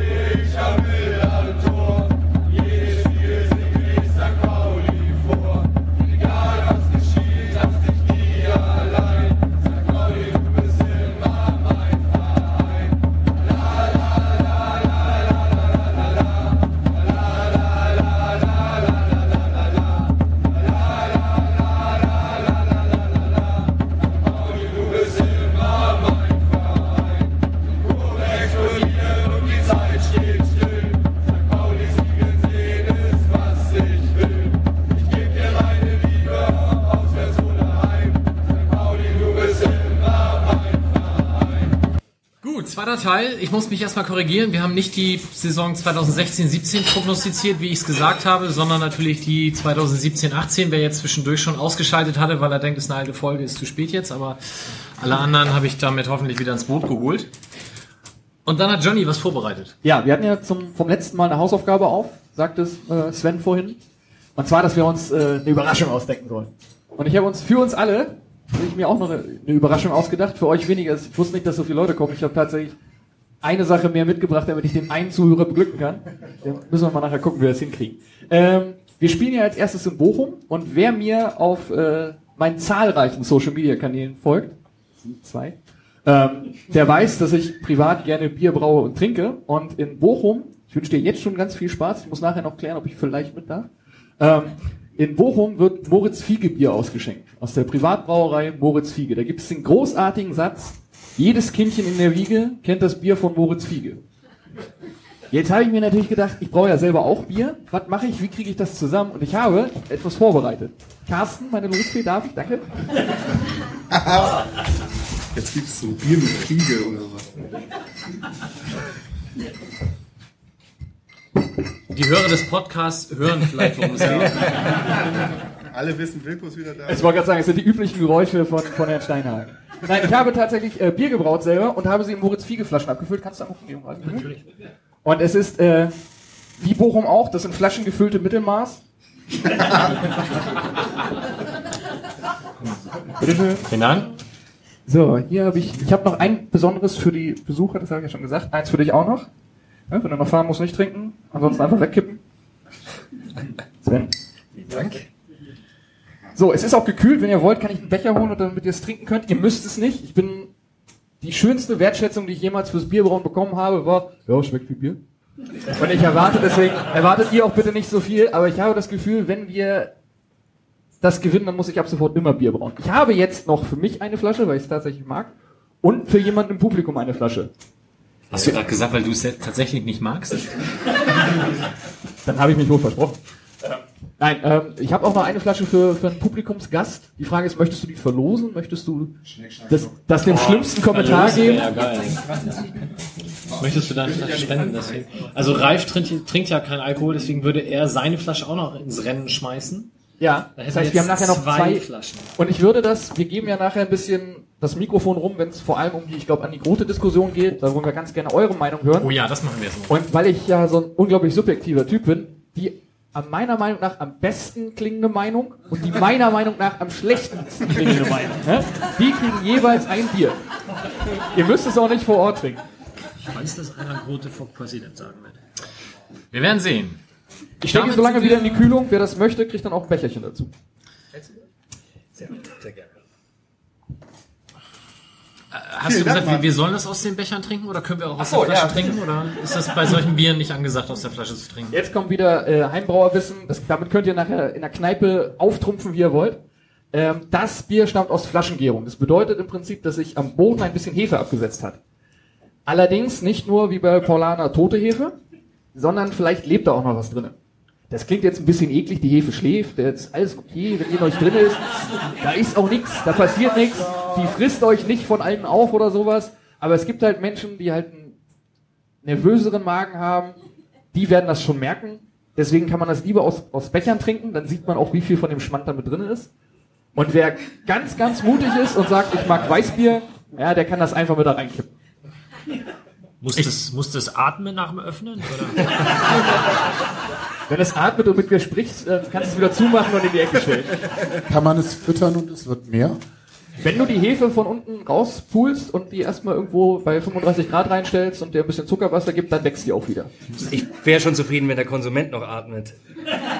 Circa 5,5 Prozent steht da drauf. Ja. Wie, sind die Abweichungen? Es hat ein bisschen, es hat ungefähr 5,5 Umdrehungen. Ich habe ja kein Labor zur Verfügung. Ich rechne, rechne das dann immer so ein bisschen aus. Und dann kommt ja auch immer noch so ein bisschen was dazu. Es ist nach deutschem Reinheitsgebot gebraut, da müsst ihr euch keine Sorgen machen. Es ist, ich habe kein Plastik benutzt, um es zu klären. Das sieht man auch, weil man kann nicht durchgucken. Und es sind ungefähr 500 Milliliter und ich habe mich tierisch eingesaut, als ich das abgefüllt habe. Esther hat zwei Tage mit mir geschimpft, weil zwei Tage die Küche geklebt hat. Und äh, ja, es ist ein theoretisch ein helles. Also jeder, der so Pilztrinker ist, der wird das nicht so gut finden, weil es halt sehr mild ist. Ähm, jeder, der Bier nicht so gerne mag, wird es auch nicht gut finden. Aber an sich ist es meiner Meinung nach, wie gesagt, Mittelmaß in Flaschen. Wie lange braut man an so einem halben Liter? An einem halben Liter brauchst du genauso lange wie an 50 Liter, nämlich so sechs bis acht Stunden. Das ist immer das Anlage gibt wie viel her? 37,5 theoretisch. Okay. Und dann großes Einsauen beim Einfüllen. Immer. Egal, ob du kochst oder ob du abfüllst oder ob du es auch nur anguckst. Manchmal habe ich das Gefühl, schon beim Angucken wird die Küche klebrig. Da gab es mal einen schönen Song von Fischmob zu, ne? Und dann Konterfei ist auf dem, auf dem Etikett. Vielleicht sollten wir das noch hochladen für die Hörerinnen und Hörer, damit man sich mal eine Vorstellung machen kann, wie das hier aussieht. Es war ja das, das Schöne an dem Podcast war ja, dass man das nicht sieht, also dass man mich nicht sehen muss. Wir haben auch sonst immer gelogen, also wir saßen alle immer in Jogginghose da und haben erzählt, oh ja, Hahntrittmuster auf dem Hemd und der Steinhagen so schön und Ja, wobei Wilko früher immer im Anzug da war. Ja, und bei euch war ich froh, wenn ihr eine Hose anhattet.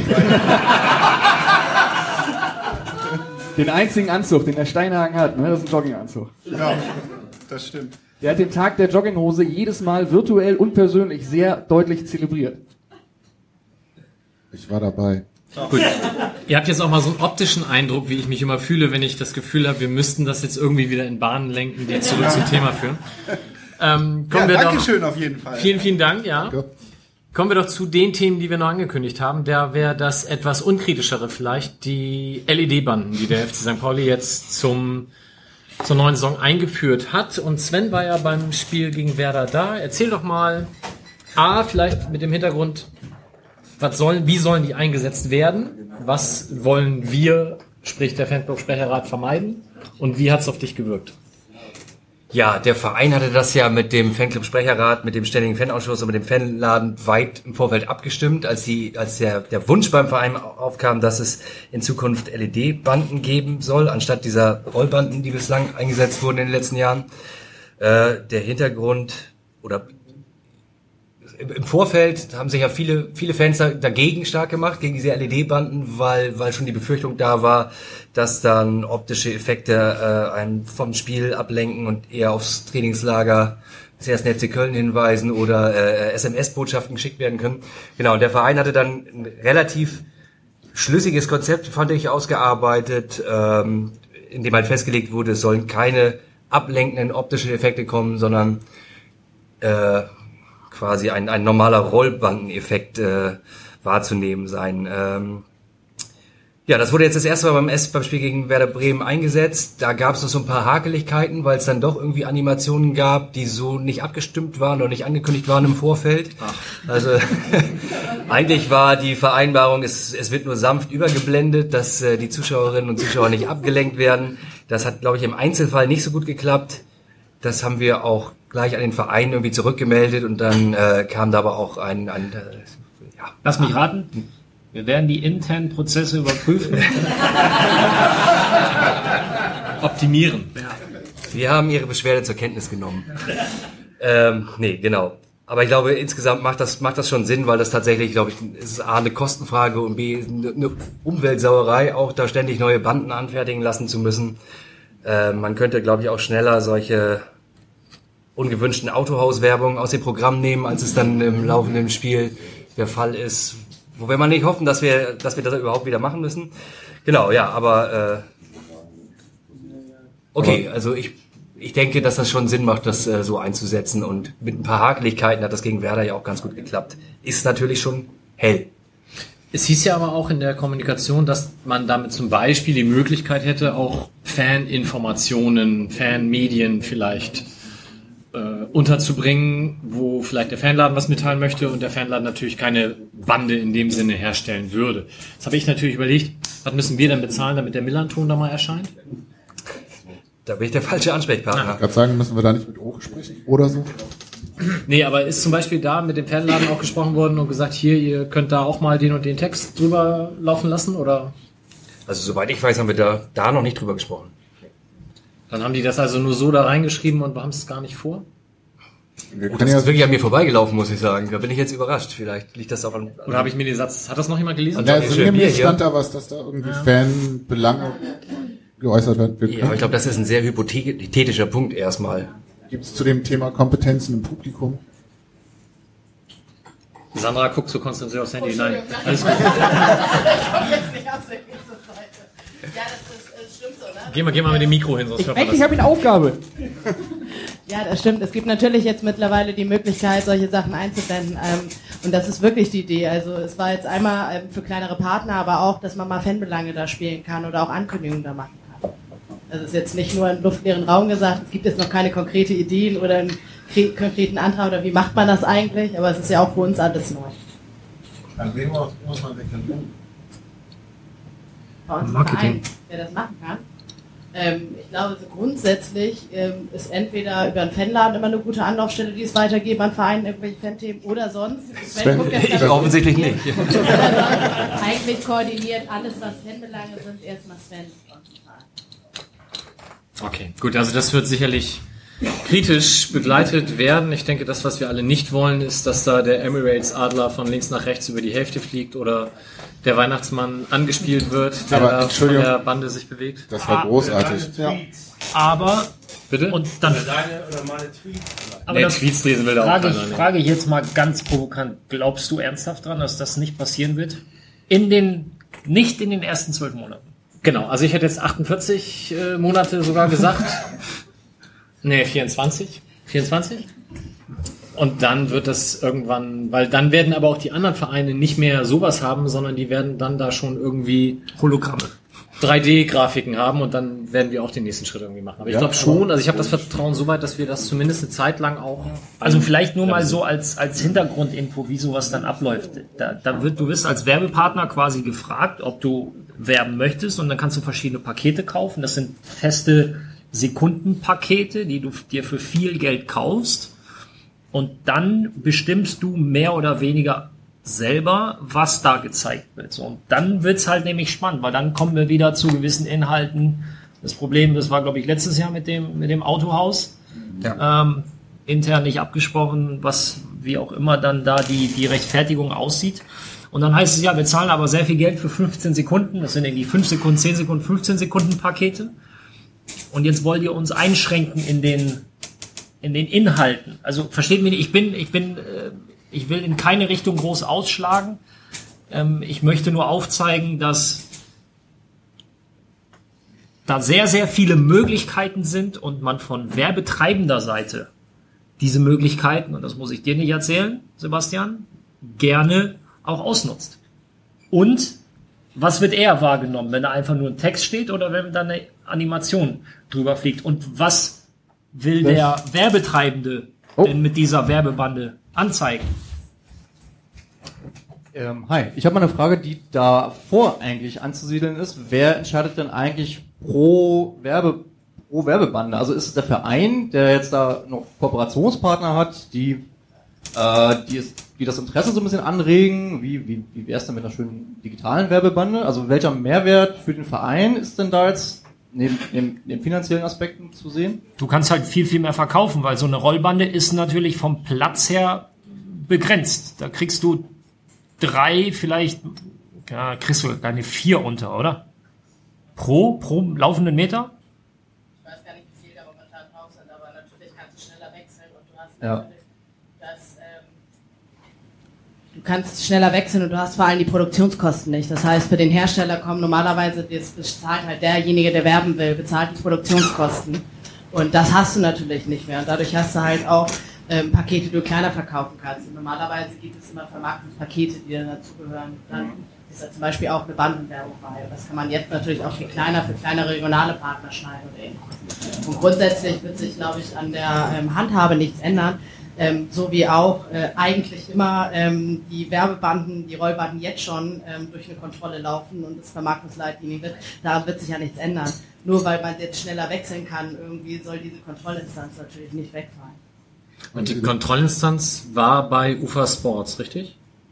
Oder wie auch immer die jetzt Ähm, heißen. Liegt bei U-Sports und beim Verein. Ah, okay. Sebastian.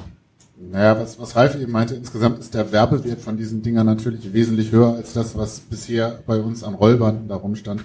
Das heißt, als Werbetreibender freue ich mich ja schon mal darüber, dass ich irgendwie mit diesen LEDs mehr Licht habe, mehr Helligkeit und dann Bewegung. Das heißt, die Leute gucken halt auch hin. Ich glaube trotzdem, dass langfristig der Trend sicherlich, oder na sicherlich nicht, aber ich kann mir vorstellen, dass in den nächsten zehn Jahren wir sowieso darüber reden, dass da im Stadion andere Inhalte zu sehen sind, als dann über die TV-Kanäle rausgeht, weil das ist letzten Endes der Werbekanal, der richtig ähm, Aufmerksamkeit bringt, weil die 30.000 Leute im Stadion sind keine große Zielgruppe, das interessiert nur begrenzt. Von daher ist Werbebande da, denke ich, auch ein Format, das sich längerfristig wahrscheinlich nochmal massiv weg, äh, ändern wird, weil du dann eben auch für verschiedene Märkte, ob das in der zweiten Liga so spannend ist, für verschiedene Märkte unterschiedliche äh, Werbung einblenden kannst zum Beispiel.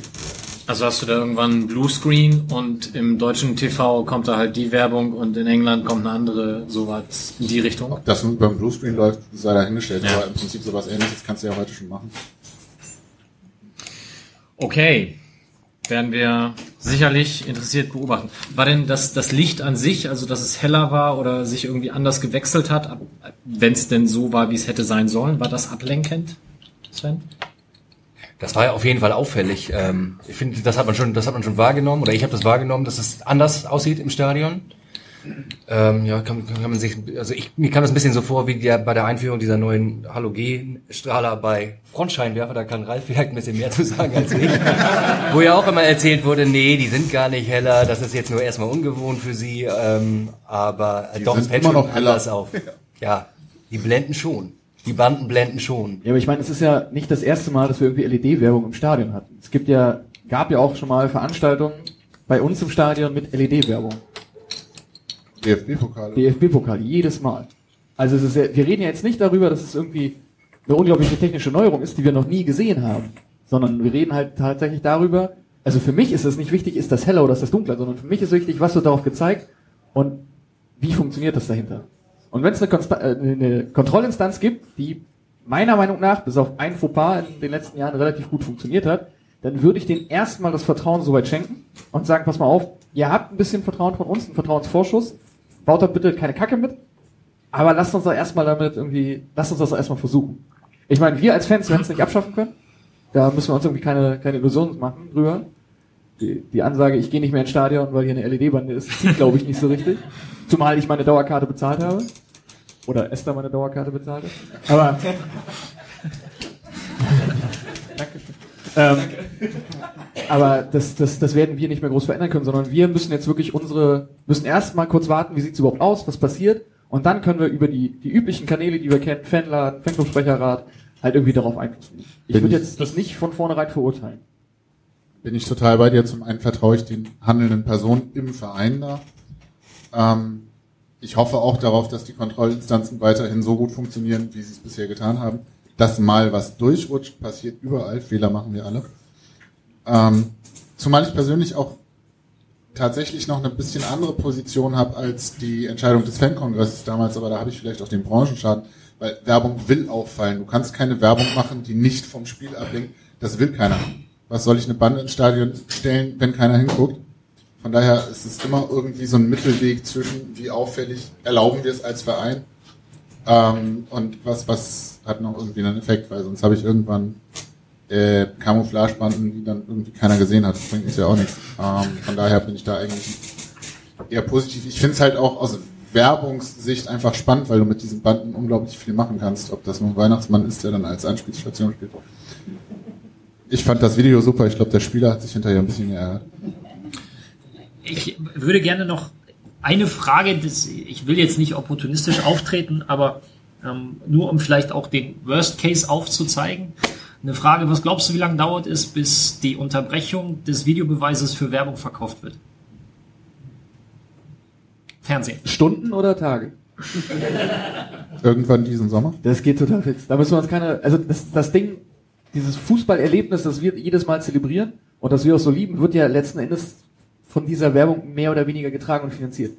Und wir müssen uns überhaupt keine, keine Illusion machen, dass die dann den, den Schiedsrichter zeigen, der sagt, Moment.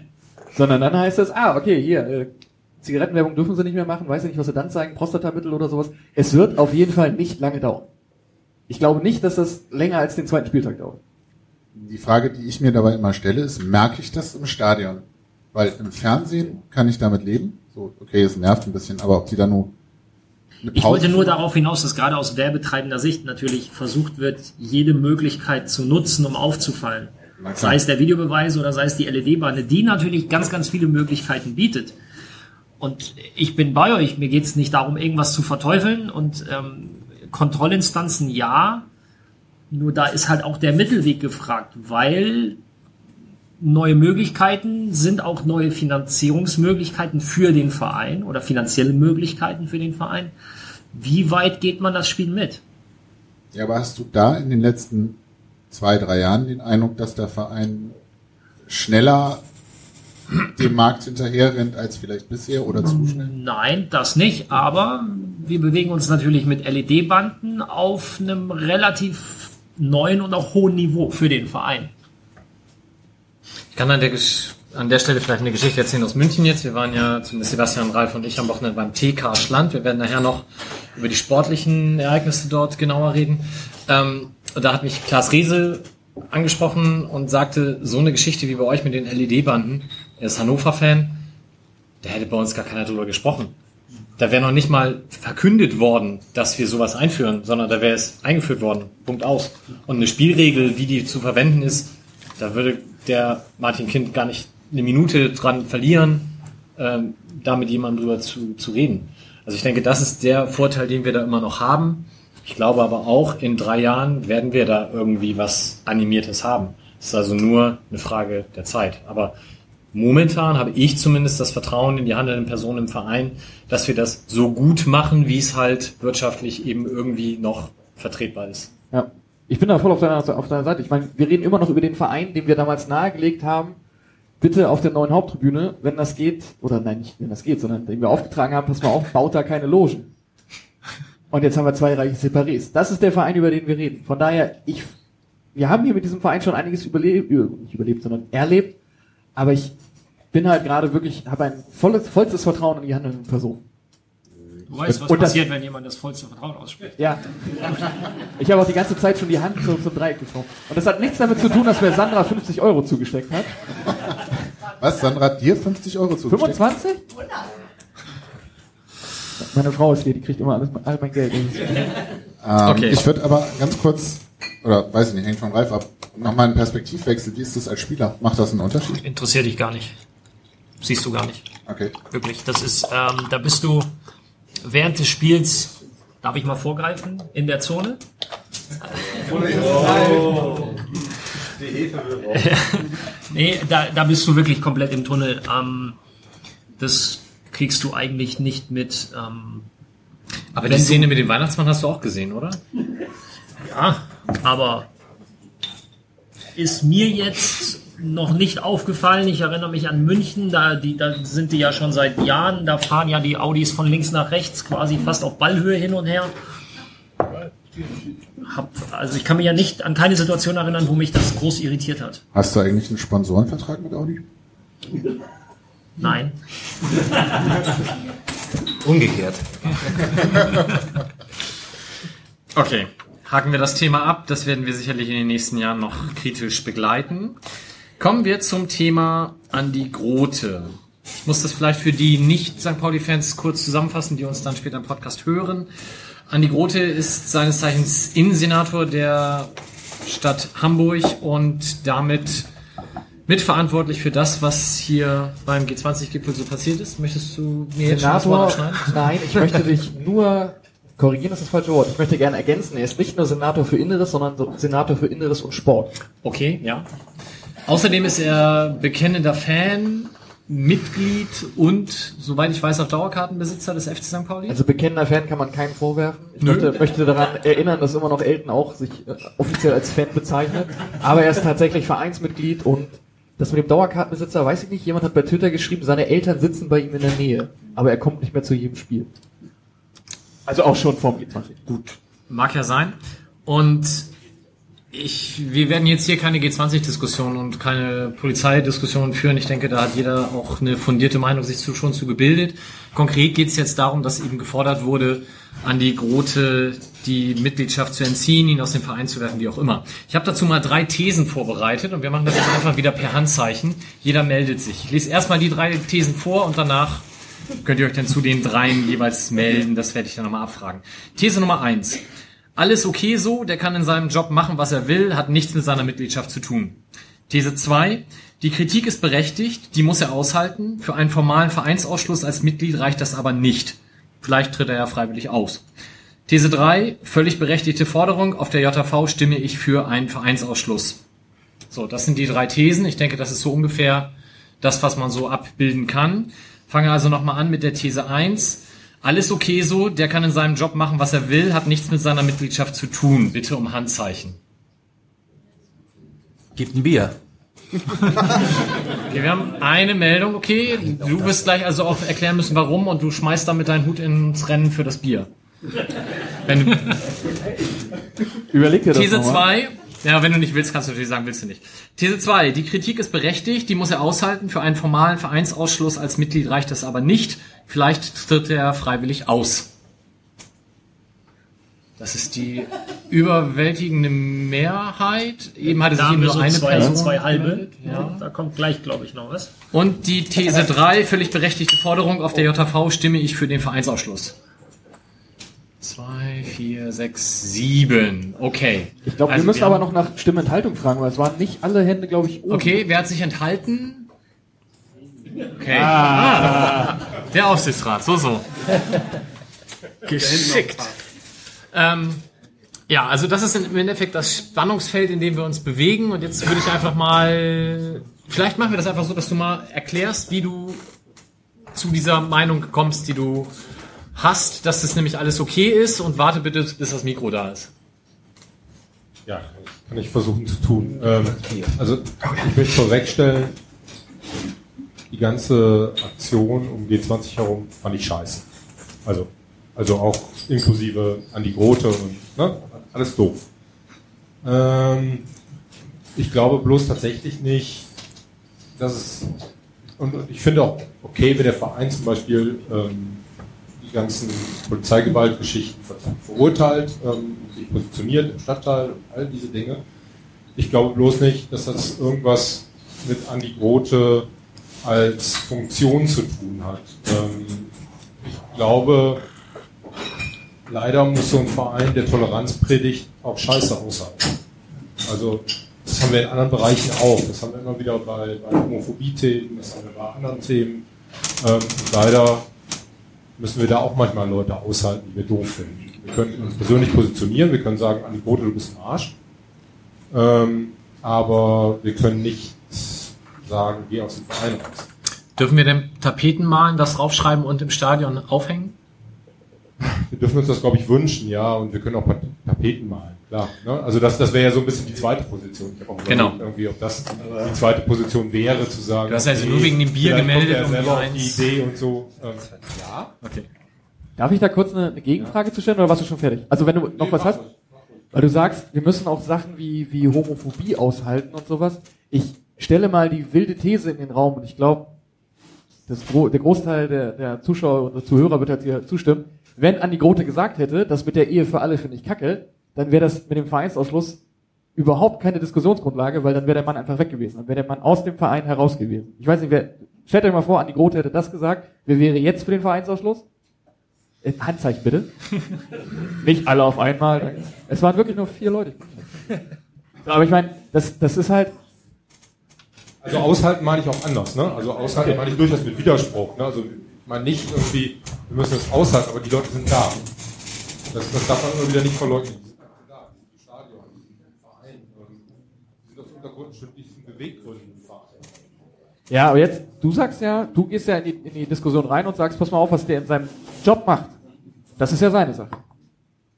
Und jetzt gehe ich mal in die Gegenthese und sage, du pass auf, der ist eine Person des, des, der öffentlichen Aufmerksamkeit.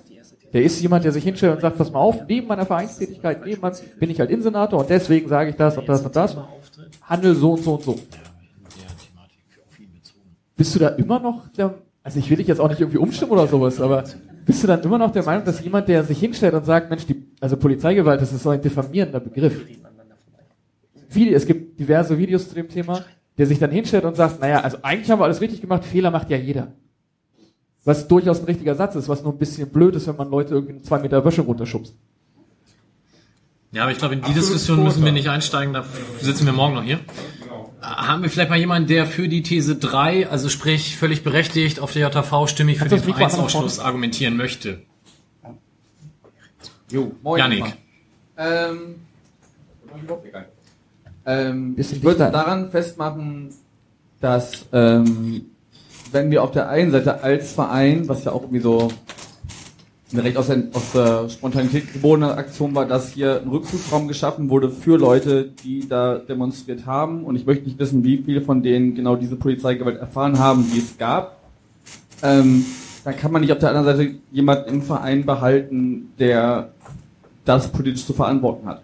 Weil letztendlich ist er das. So, man kann ja natürlich, ne, man kann das schwächste Glied ausschließen, äh, von, von seiner Position aus, dass man sagt, Dulek muss, muss seinen Job äh, kündigen und so. Meiner Meinung nach müssten alle drei Beteiligten äh, ihren Platz räumen, aber das ist eine andere Diskussion. Aber man kann nicht auf der einen Seite so einen Rückzugsraum schaffen und wofür wir auch stehen, dass, dass wir ne, also für politisch motivierte Leute da sind und ihnen eine Plattform bieten und auf der anderen Seite jemanden tolerieren, der für das exakte Gegenteil steht. Mhm.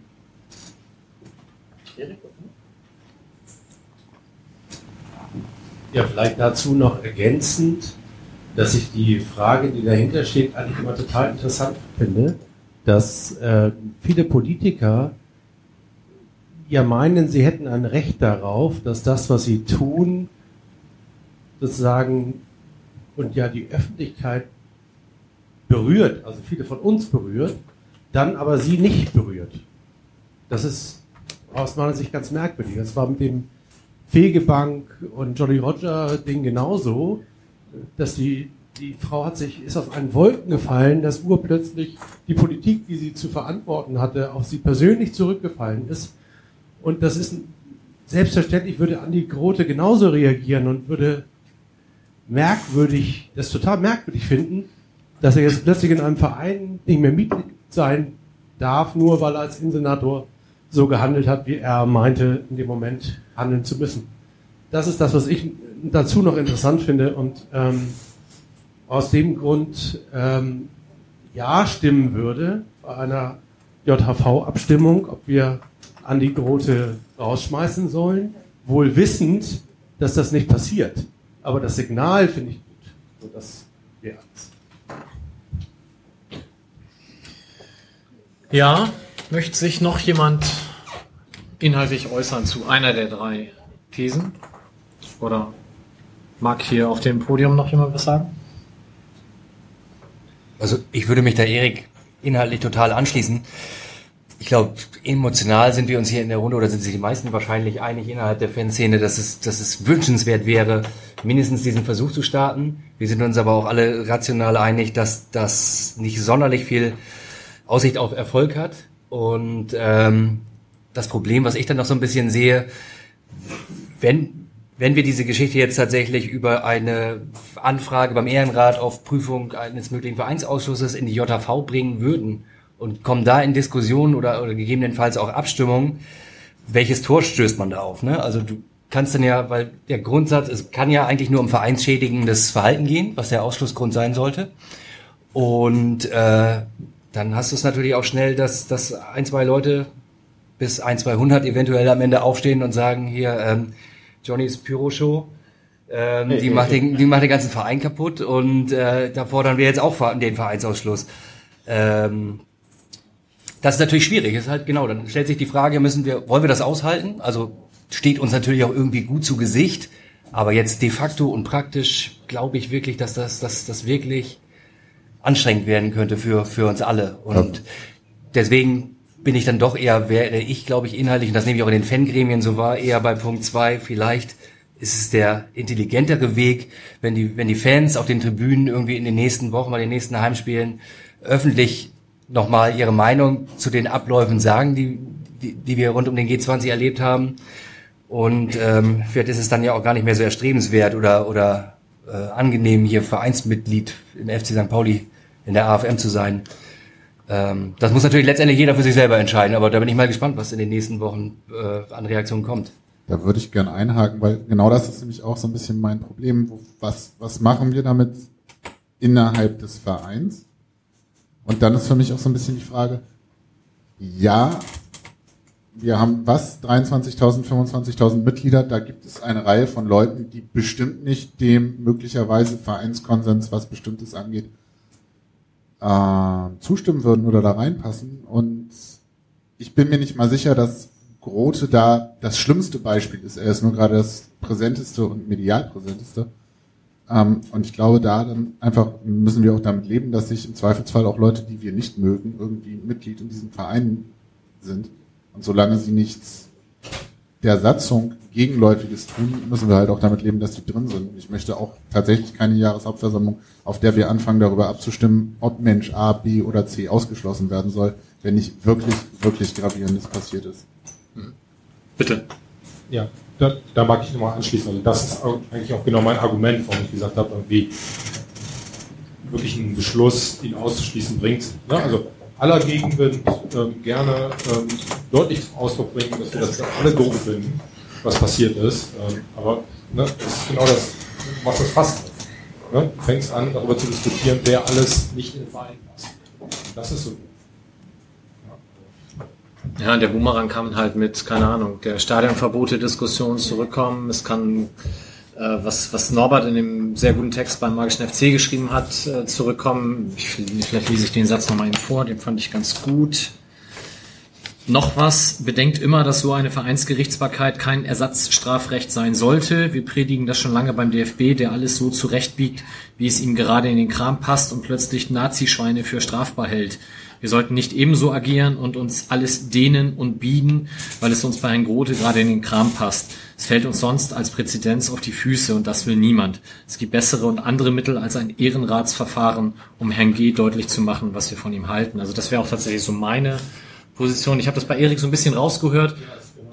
äh, wo, wo du ja auch sagst, ich will das jetzt mal machen, um das als Zeichen äh, zu, zu demonstrieren, glaube aber nicht, dass es am Ende durchgeht. So, und ich denke, das ist so ungefähr der Punkt, der, den wahrscheinlich viele haben. Ich finde diesen Protest unfassbar wichtig. Ich hoffe, dass das Stadion voll ist mit Tapeten, aber ich will halt dieses Fass eigentlich auf der JV nicht aufmachen. Ich hoffe, dass der von sich aus sagt, okay, ist nicht mein Verein, ich trete aus. Ja, selbst wenn er es nicht sagt. Ähm, ich finde den Artikel vom Magischen FC-Blog großartig, weil die halt richtig beleuchten, was, was passiert, was können wir überhaupt machen, hätte so ein Antrag überhaupt Erfolg. Also es geht ja, wenn wir jetzt mal von der ganzen emotionalen Ebene wegkommen und auf die sachliche Ebene zurückkommen und sagen, Mensch, würde das denn überhaupt funktionieren? Die beleuchten das halt sehr schön. Er ist ja, er ist ja nicht hingegangen im Vereinstrikot und hat gesagt, übrigens, als Fan des FC St. Pauli finde ich folgende Sachen gut.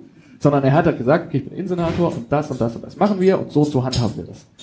Das ist dann schon eine Sache, wo ich dann sagen muss, okay, es hätte keinen Erfolg wegen Vereinschädigen, es hätte keinen Erfolg auf, auf irgendwelche anderen Ebenen. Man kann ihm ja nichts vorwerfen, dass er das als Fan getan hat, sondern er hat es halt als in seiner Position getan. Es steht auch sehr schön drin erläutert, wie, drücke, wie, wie war das? Ähm, dass er das im Prinzip nicht aus Wahlkampfgründen gemacht haben kann, sondern eigentlich schon irgendwo so ein bisschen dahinter stehen muss, jemand von seinen, seinen Staatsräten ihm das zugeflüstert hat oder halt Olaf von oben gesagt hat, so und so machen wir das.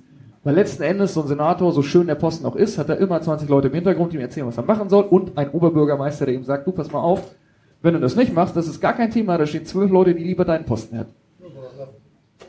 Die einzig richtige Entscheidung wäre gewesen, zu sagen, okay, lass ich, ne, zwingt ihn keiner, genau, dann ist die Frage, wer seine Miete bezahlt. Ich möchte hier an der Stelle kein, auf jeden Fall kein, du kriegst gleich das Mikro? Ähm, ich möchte an der Stelle keine Partei ergreifen für ihn, sondern nur halt mal die andere, andere Seite beleuchten. Und wir werden es auf jeden Fall rechtlich nicht durchkriegen. Wir sollten immer darauf achten, dass wir irgendwie die, die DFB-Gerichtsbarkeit dafür verurteilen, dass die Sachen die Stadionverbote leichtfertig aussprechen und auch ohne Gericht dazu. Und dann versuchen wir halt Leute irgendwie anderweitig auszuschließen. Das finde ich sehr schwierig. Ich glaube auch nicht, dass er irgendwie den, den Verein räumen wird, aber es wäre sehr schön, wenn er in der Öffentlichkeit nicht mehr darüber sprechen würde. Ich gebe das Mikro jetzt einmal weiter. Also ich wollte nur äh, kurz ergänzen, weil du gerade so eine Trennlinie Linie gezogen hast zwischen Beruf und Privat. Und ich finde es schon wichtig, und da bin ich bei dir, dass ähm, wenn Politiker, das will ich gar nicht an Brote festmachen, äh, auch persönliche Konsequenzen aus ihrem Handeln äh, merken. Also er ist halt nicht der Innensenator, und dann macht er Feierabend und dann geht er zu St. Pauli. Sondern er ist eine Person des, Person des öffentlichen Lebens. Und ähm, sein Handeln muss auch, muss auch für, für ihn selbst persönliche Konsequenzen nach sich ziehen. Eifriges Nicken auch in der Runde. Ich denke, dann haben wir wahrscheinlich zu dem Thema alles gesagt. Ich glaube auch, wenn er, äh, als abschließenden Satz, wenn er in der, vorher in der Öffentlichkeit das nicht so breit getreten hätte, er hat ja als als er noch Bürgerschaftsabgeordneter war, im, im Viertel auch einiges Gutes getan. Das ist jetzt keine Rechtfertigung, nochmal. Ähm, er hat als Bürgerschaftsabgeordneter einiges Gutes getan und mit diesem Wechsel in den Innensenatorposten hätte er vielleicht nicht so breiter Brust strahlend erzählen sollen, dass er St. Pauli-Fan ist. Wir hätten die ganze Diskussion überhaupt nicht gehabt, wenn er das jedem nicht unter die Nase gerieben hätte. Aber. Ein kleiner Zusatz, wir aber auch nicht. Ne? Also genau. Unser Mann im Senat erinnern und solche Sachen. Ne? Also, Ja. Ich glaube aber Grundkonsens ist, dass wir hier mit Punkt 2 ganz gut leben können. Wir finden das alle nicht so super. Wir würden bei im Zweifelsfalle, sollte es zu so einem Antrag kommen, uns das auch nochmal überlegen. Aber es wird wahrscheinlich eh nicht passieren. Ja. Vielleicht da ergänzend noch den Text, den der Fanclub-Sprecherrat heute Nachmittag rumgeschickt hat, bezüglich Flora bleibt. Den können wir auch gerne nochmal verlinken, haben, ich glaube, um, um die 150 Fanclubs unterzeichnet. Wir auch. Wir, wir, wir, wir beide auch, ja. Sandra auch. Als Fanclub-Mitglied Fanclub? der Feuchten Biber, genau. Ähm, kommen wir von einer Person des öffentlichen Rechts oder der Öffentlichkeit zu einer Person der Öffentlichkeit, Ralf. Wir müssen reden über das Wochenende. Es fand statt ein Fußballturnier im Rahmen des TK Schland in München. Ich habe Mittel, also Himmel und Hölle in Bewegung gesetzt, damit mein Sohn in deiner Mannschaft spielt. Und dann verliert ihr beide Gruppenspiele. Das Kind hat fast geweint. Und er hat am Abend zu mir gesagt, der ist immer alleine gegangen und der eine Pass, wo ich frei vom Tor war, den hat er mir in den Rücken gespielt. Was lief da falsch? Kann da jemand den Ja, Satz fallen lassen, er ist halt Verteidiger? Ich habe ihn, ich, der Ball war tatsächlich ungenau, das, den, den muss ich auf mich nehmen. Ähm, ernste Antwort oder spaßige Antwort? Nein, du kannst spaßige geben. Okay. Ähm, du, die anderen haben halt ein Tor mehr geschossen. Das war das, das war das Problem in dem Spiel. Ähm, Du kannst jetzt dann nochmal erzählen, wie schön er den 9 Meter reingemacht hat, dann sind wir mit dem Thema durch. Also das muss ich sagen, den hätte ich so präzise und so genau hätte ich ihm den nicht zugetraut. Da hat er mich sehr positiv überrascht. Vorher hat man schon gesehen, dass er ein äh, großartiger Fußballer mit großartigen Anlagen ist. Ich wollte Nein. die, die Folge am Freitag auf Wiener Bochum hören, den, den Part muss ich jetzt Ja, skippen. nein, ich- wächst ja wieder. Also zunächst mal fand ich es wirklich süß, wie sehr er sich wirklich darauf gefreut hat. Das war schon am Vorabend zu erkennen, dass er voller Vorfreude auf dieses Turnier da, ähm, da angereist ist nach München. Es war halt tatsächlich so, dass die Auslosung, was die, was die Mannschaften angeht, die, Jetzt aber Jetzt, Ralf, ja, pass auf. Er sagt, er, wirft mir vor, ich hätte alles alleine gemacht. So, ich habe, ich habe im, im, im ersten Spiel habe ich angefangen und habe eigentlich nur den Ball abgespielt und habe gesagt, macht ihr mal. Und dann ist halt relativ wenig passiert. Ich glaube, wenn ihr gewonnen hättet, hätte er dir das auch nicht vorgeworfen. Also das war. aber nur Nein, kurz, jetzt mal ganz kurz ernste Mannschaft, Antwort. die gegen euch gewonnen hat, das sagt, Ja, ich kann kein Fußball spielen. okay, dann aber jetzt, jetzt versuch dich mal in meine Situation reinzuversetzen. Du spielst bei so einem, bei so einem Alles gut, du musst das wirklich Ne? nicht ernsthaft So, beantworten. wie, willst du, wie willst du halt an die Sache rangehen? So, ja, Gehe ich jetzt hin und schieße dreimal drauf, dann steht es 3-0 und dann sagt jeder, äh, toll, wieso spielen jetzt hier Profis mit? Junior hätte sich gefreut. Ähm, Egal, Hauptsache, er hatte ein bisschen, ein bisschen Spaß und ich durfte mit deinem Sohn zusammen Fußball spielen. Das freut mich. ja. Darf ich noch kurz So was zu ähnlich hat er das auch formuliert. Ja, und ähm, Sebastian hat versucht, im zweiten Spiel mit mir hinterher zu laufen, aber irgendwie, erzähl mal, wie war's? Ich wollte gerade sagen, zu Junior noch, ich spiele ja nicht so oft Fußball, bin aber einigermaßen groß und einigermaßen breit. Und dann dachte ich so, okay, die elfjährigen Pimpfe, die da mit dabei sind, Neun. neun, ja, egal. Die ramm ich ja so weg, ne? ähm, wenn ich denn rangekommen wäre, ja, ne, bin ich nicht. Ich habe ein Eigentor geschossen, weil Junior sonst an den Ball Dann hast du ihm das. Tor geklaut auch noch. Das war auch Ja. noch richtig scheiße. Also Ralf spielt ihm den Ball nicht richtig zu, ich klaue ihm das Tor. Ja, war nicht sein Tag. Aber ich war schwer beeindruckt davon, wie gerade die Kids da mitgespielt haben. Also das fand ich gut. Und ähm, teilweise fand ich das Niveau einiger Spieler in den Mannschaften auch erstaunlich gut. Über mich müssen wir nicht reden. So, und wenn du jetzt noch häufiger Kids in dem Alter siehst, dann wirst du dich wundern, äh, wie weit die mittlerweile sind, wie weit die Fortbildung oder die Ausbildung fortgeschritten ist bei Kids in dem Alter. Ich, äh, ein ganz konkretes Beispiel, 12, U12 in Ingolstadt. Ich sitz im, äh, bin im Kraftraum und dann kommen alle Jungs rein und dann lausche ich so den Gesprächen und wir haben uns mit 12, 13 über Mitte 90er, was war denn da? Super Nintendo und so unterhalten. Und dann sagt der eine zu, zum anderen, ja, ich habe mir jetzt auch eine Koordinationsleiter für zu Hause gekauft. Ich denke so, mit zwölf Jahren gehen die los und kaufen sich eine Koordinationsleiter. Was ist das? Äh, das ist, es ist tatsächlich eine Leiter, allerdings eine, eine weiche, das ist nur so mit, mit Seilen.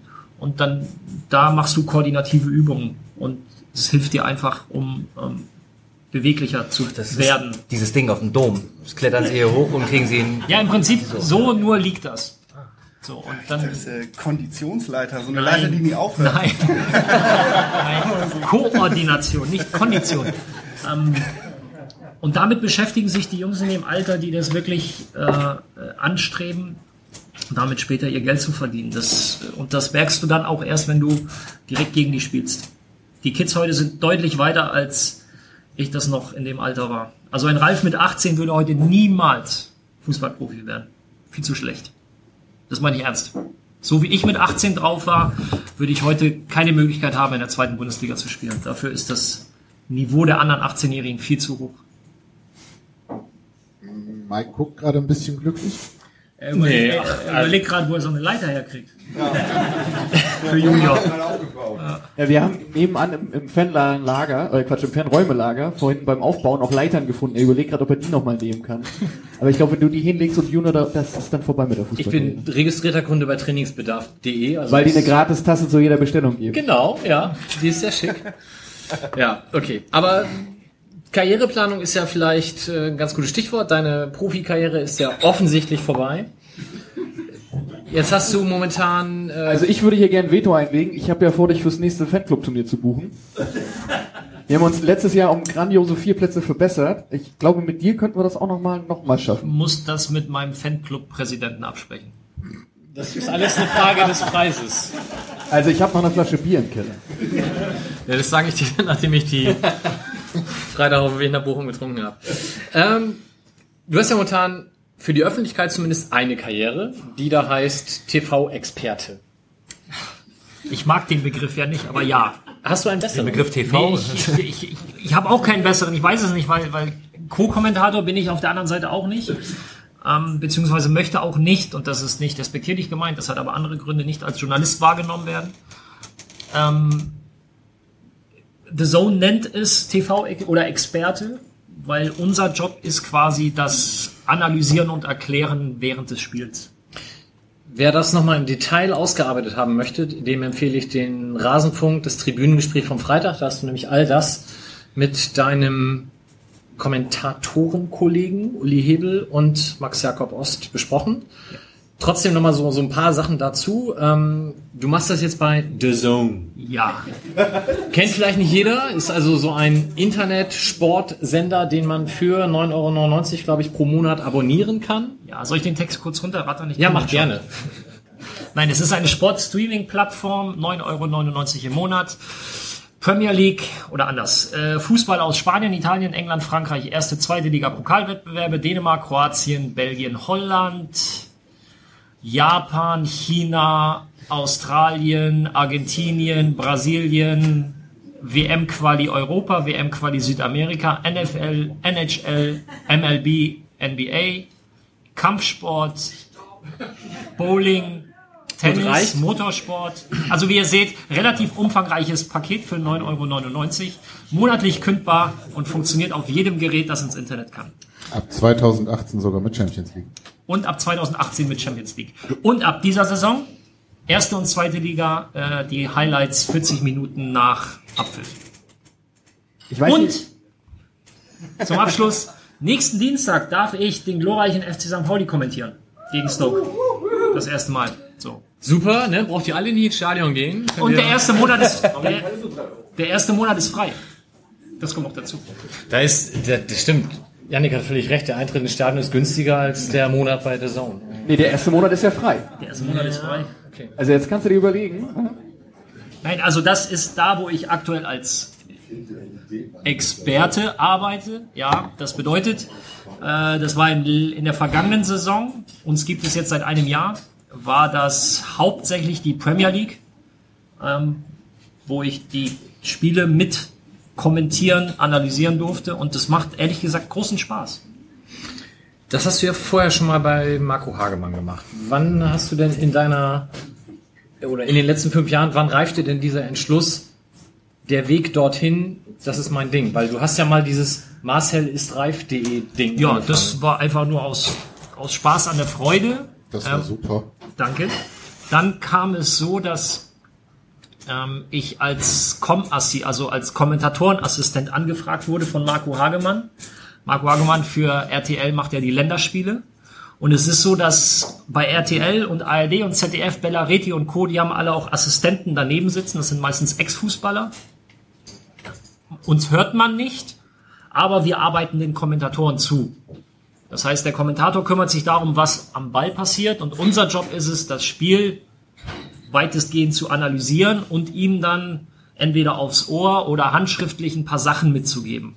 Klingt im ersten Moment vielleicht nicht so spannend. Von dem, was Bella Reti oder Marco Hagemann erzählen, kommt circa zwei Drittel von den Assistenten.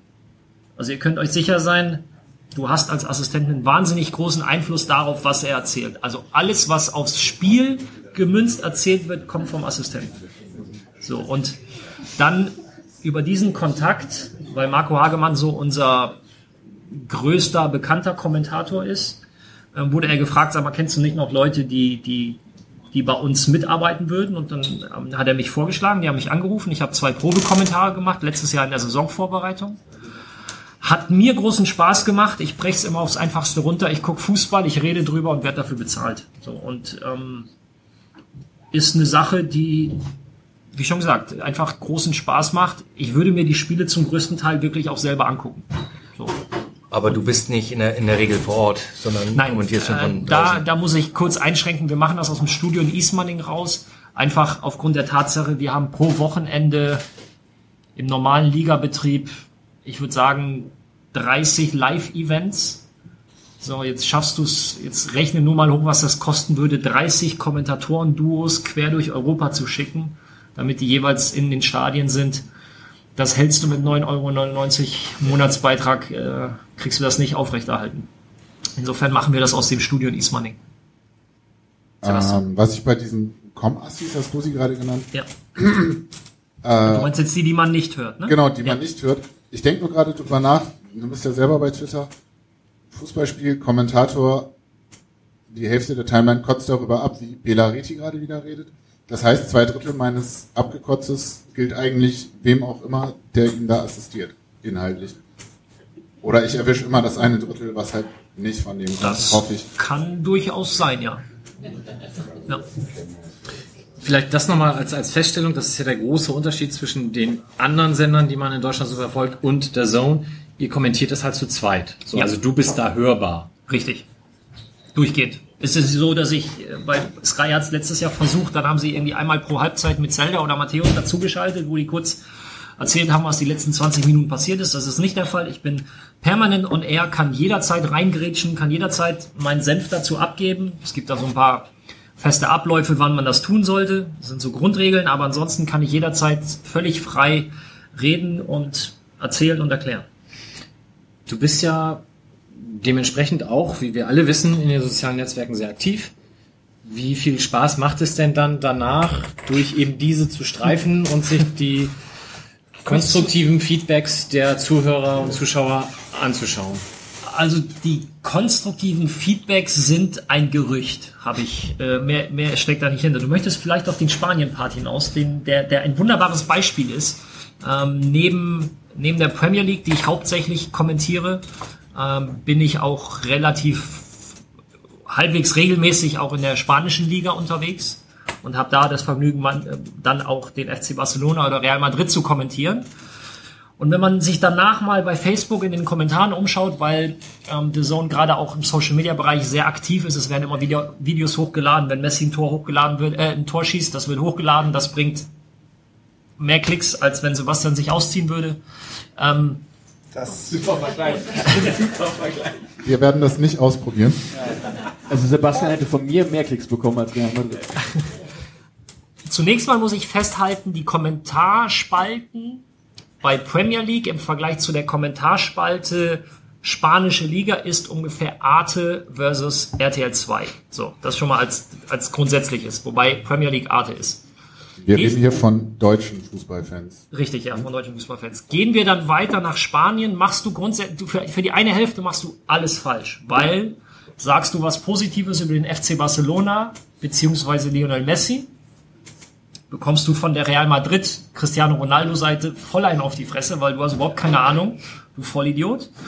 Und andersrum ist es genauso. Das ist extrem schwierig, da dann das Gehaltvolle, das Konstruktive rauszuziehen, weil es halt ein wahnsinnig emotionaler Sport ist. Und wenn Messi im Klassiko in der 93. Minute den Siegtreffer macht und das dann direkt bei The Zone beziehungsweise bei Facebook landet, dann kannst du dir vorstellen, was mit den, äh, was, was da los ist, was mit den Realfans gerade abgeht.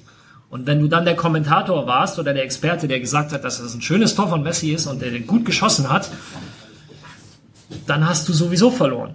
Aber ähm, das ist einfach Teil des Ganzen. Wir sind alle viel im Internet unterwegs und können da ganz gut filtern. Ähm, deswegen, ja, es gehört halt mit dazu und sehr spannend, wenn du die Leute direkt ansprichst. Ja, nee, so habe ich das ja gar nicht gemeint. Das, das kommt dann Also auf dieses, Facebook dann ja, ja, als Antwort. Ja, ja, das meine ich ja bei Facebook. Dann wird ganz schnell zurückgerudert, aber nochmal, das ist für mich einfach ähm, Teil des Ganzen. Ich kann das sehr gut filtern ähm, und ja, gehört dazu. Wie ist es bei der Zone? Technisches Feedback zur Plattform? Hast du in den letzten zwölf Monaten, und ich meine jetzt nicht Frank und mich, äh, von anderen auch ständig zu hören kriegt, ey, was für eine Scheiße, könnt ihr das Ding nicht mal zum Laufen kriegen? In der Anfangszeit habe ich das tatsächlich. Mittlerweile ist die Server-Performance dadurch, dass es auch eine Umstellung gab, funktioniert das meiner Meinung nach deutlich besser. Ich habe ehrlich gesagt kaum noch Probleme bei mir zu Hause. Weiß nicht, wie es wer von euch nutzt The Zone, wenn ich mal fragen darf? Doch so viel, zwei. Na immerhin. Vielleicht sind es nach Die habe ich nicht gesehen, oder blendet das hier? Vielleicht sind es nach heute Abend. Der, der eine ist Dortmund und die andere ist Bielefeld. Wenn ich das mal so. Vielleicht, vielleicht wird's. Siehst du? Ist angekommen. Also meine persönliche Empfindung war, ich habe es auf dem iPhone anfangs geguckt, das war totaler Rotz, das lief überhaupt nicht. Dann ist zwei Tage vom Super Bowl die PlayStation 4 App freigeschaltet worden und seitdem läuft das bei mir super. Ich war aber gestern eben bei Frank und da haben wir es über Chromecast geguckt und da dieser Ladekringel, der Ja. ging nicht weg und der Text, der Ankündigungstext zum Spiel blieb immer in der Ecke stehen. Das haben wir 22 Mal probiert und es ging nicht. Wir hatten dann den Eurosport-Player nebenbei und der lief wunderbar. Also deswegen, da ist noch nicht alles rund. SV Ihr habt den Eurosport-Player? Ja, Probemonat kostenlos und so. Wegen glaubst du, die Leute interessieren, interessieren ein paar kleine technische Details? Ja, gerne. Das, das Ding ist ja folgendes, und vielleicht auch nochmal als Erklärung. Ähm, entstanden ist das Ding dadurch, dass der Mehrheitseigner von Spotify und Deezer, was Musik, ja, ich beeil mich, was, äh, was ja bei Musik funktioniert hat, zumindest aus seiner Sicht hat er gesagt, okay, das muss doch auch mit Sport funktionieren. So, und dann ist er hingegangen, hat sich mit der Perform Group zusammengetan, das ist ein britischer Sportrechteverwalter. Die kaufen auf den ganzen äh, Erdball, kaufen sie Rechte ein und vermarkten die in den jeweiligen Ländern. Zusammengetan und gesagt, pass auf, so und so machen wir das. Das Funktionsprinzip bei uns ist Netflix. Du hast eine App, die du runterlädst, du öffnest sie, suchst dir das Spiel aus oder die Sportart, die du möchtest und startest das Ganze. Jetzt gibt's aber einen eklatanten Unterschied zwischen uns und Netflix. Netflix ist fester Content. Er wird auf den Server hochgeladen, du drückst drauf, wird runtergeladen und du schaust es dir an. Bei uns ist es live. So. Das heißt, irgendwo, irg irgendwo auf der Welt findet gerade ein Spiel statt. Nehmen wir mal Spiel Chelsea gegen Arsenal. Das landet auf den Servern und muss quasi zeitgleich auf deinem Endgerät landen. So. Und da steckt so unfassbar viel Technik dahinter.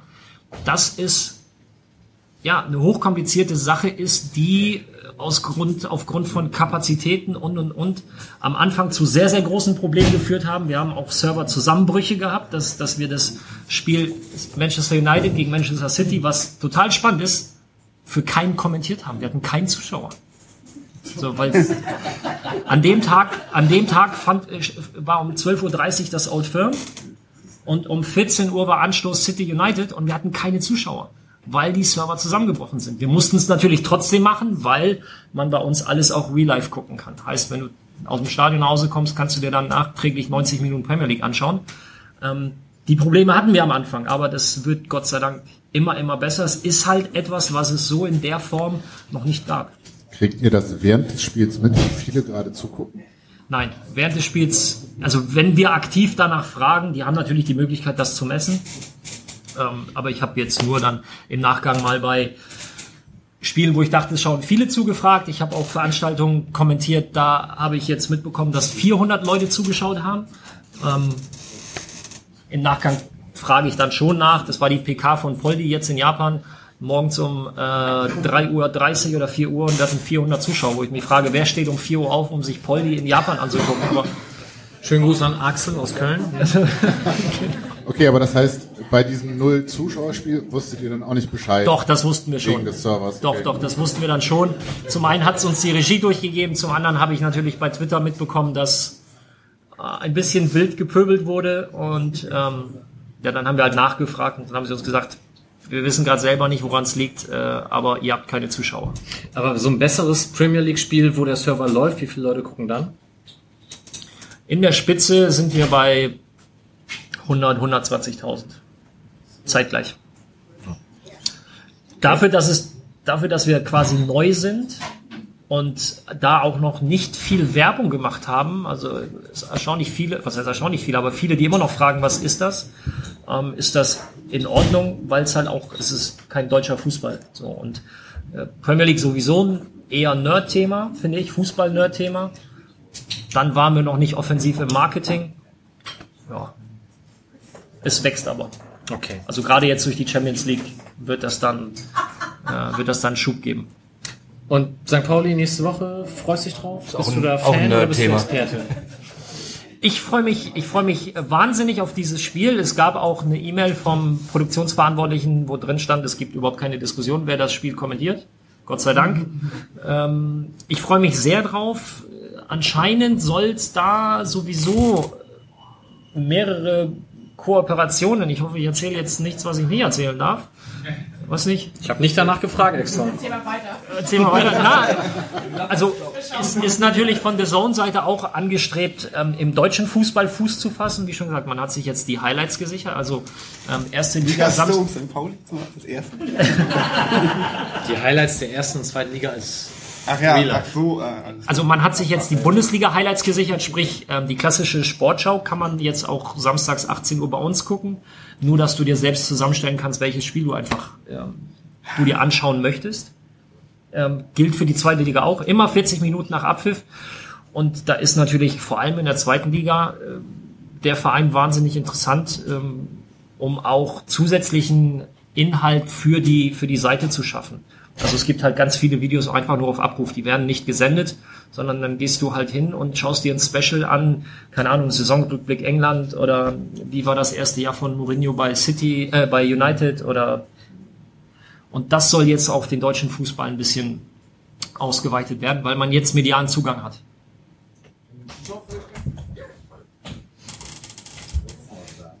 Kann äh, es sein, dass The Zone vielleicht irgendwann St. Pauli TV irgendwie übernehmen will? Nein, nein, nein, nein, nein. Also äh, vereinseigenes TV, nein, gar nicht. Ist mediale Partnerschaften, ja. Also was heißt ja? Kooperationen. So, das, das beinhaltet zum Beispiel Sky hat ja eine feste Kooperation mit Jürgen Klopp und dem FC Liverpool. So, deswegen kriegen wir halt mit Klopp keine Exklusivinterviews. Wir haben mit je, in der vergangenen Saison und jetzt auch in der Vorbereitung zu jedem Premier League Club freien Zugang und konnten in der Vorbereitung Dings machen und hier und da. Aber bei Liverpool steht halt Sky an der Tür und sagt, nö, da haben wir eine feste Kooperation. Ähm, und jetzt das Spiel mit, mit, mit St. Pauli gegen Stoke ist halt von unserer Seite aus interessant. Ja, und was dann halt noch folgen wird, werden wir sehen. Aber sowas wird nicht kommen. Nein, keine Sorge. Okay. Jetzt gibt es ja auf Twitter den Hashtag Mission 2030, der sich um den Champions League Sieg eines Hamburger Stadtteilvereins kümmert, in dem du auch eine Rolle spielen sollst dann. Ja. Als Experte oder als Trainer? Ja, 2030 äh, dann als Trainer. Wie ist denn dein so, Weg dorthin? Schließt sich das bei St. Pauli irgendwie aus? Was? Nein, als TV-Experte. Wie ist denn dein Weg dorthin? Wie planst du denn deine Trainerkarriere parallel? Ja, das Trainerkarriere planen kannst du, glaube ich, genauso wenig wie die, äh, wie die Spielerkarriere. Aber dennoch ist mein Bestreben, und das ist das, was ich eben meinte, und das meinte ich in keinster Weise despektierlich, dass ich nicht zwingend als Journalist wahrgenommen werden möchte, weil du diesen Turn sonst nicht hinkriegst. Ähm, die Trainerscheine, mit denen ich jetzt Ende September beginne, das ist zumindest die erste Lizenz, die ich machen muss, ähm, sind halt die Voraussetzungen für eine mögliche Trainerkarriere. Ob das was wird, Mike, das kann ich dir momentan nicht sagen. Das steht in den Sternen, genauso wie es vor 20 Jahren die Spielerkarriere war. Aber äh, ich würde ganz gerne im Fußballgeschäft einfach bleiben, weil es das ist, was mir am meisten Spaß macht. Und Scheine heißt, du fängst jetzt an nicht mit der C-Lizenz? Nein, die habe ich quasi in Anführungsstrichen geschenkt bekommen, weil ich mehr, mindestens sieben Jahre Profi war. Ich steige mit der Jugendelite-Lizenz ein. Das ist die dritthöchste, dann folgt die A-Lizenz und dann bereits der Fußballtrainer. Und du hast aber gesagt, Jugendmannschaften trainieren wäre jetzt gar nicht so zwingend dein Ziel. Vorsichtig formuliert. Na, für den Einstieg ist das eine wunderbare Schule, aber ich, hab, ich glaube nicht, dass ich derjenige bin, der konsequent über einen langen Zeitraum mit Kids, Schrägstrich Jugendlichen zusammenarbeitet und, ähm, die, und, und die dann entwickelt und ausbildet, sondern alles stand jetzt. Ist es eher so, dass ich in der Wunschvorstellung, wir machen jetzt einfach mal ganz viel im Konjunktiv, wahnsinnig gerne mit, also kann man fertigen Fußballern sagen, aber mit erwachsenen Fußballern arbeiten würde, um da dann Dinge zu entwickeln, voranzutreiben und ähm, auch meine Vorstellung vom Fußball umzusetzen.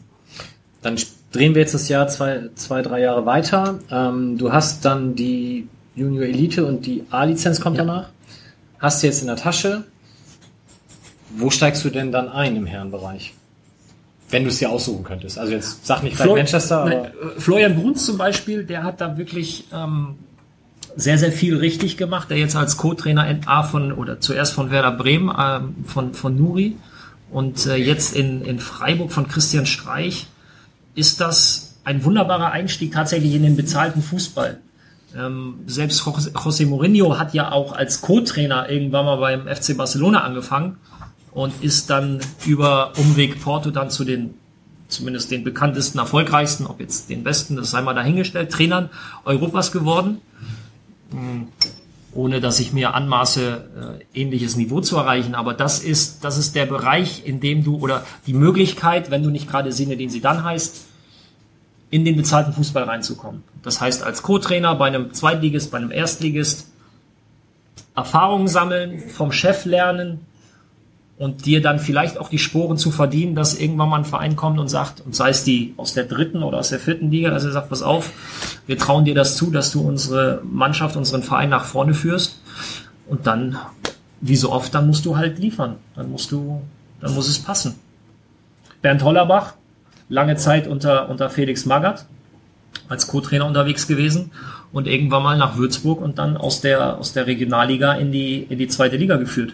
Ich hatte doch gesagt, ihr könnt buhen bei entsprechenden Stellen. Ich habe auch in dem Moment, wo ich Bernd Hollerbach gesagt habe, habe ich auch, ich habe gezuckt, wie auch gewartet, aber äh, einfach nur mal als Beispiel, wie so Trainerkarrieren laufen können. Also in den allerwenigsten Fällen ist es halt klar, äh, Guardiola vom Weltklasse-Spieler zum Zack direkt mal den FC Barcelona trainieren, das, aber ähm, auf dem spielerischen Niveau äh, haben wir uns, habe ich mich leider nie bewegen können. Dafür hat er nie den HSV besiegt, aber das ist ein anderes Thema.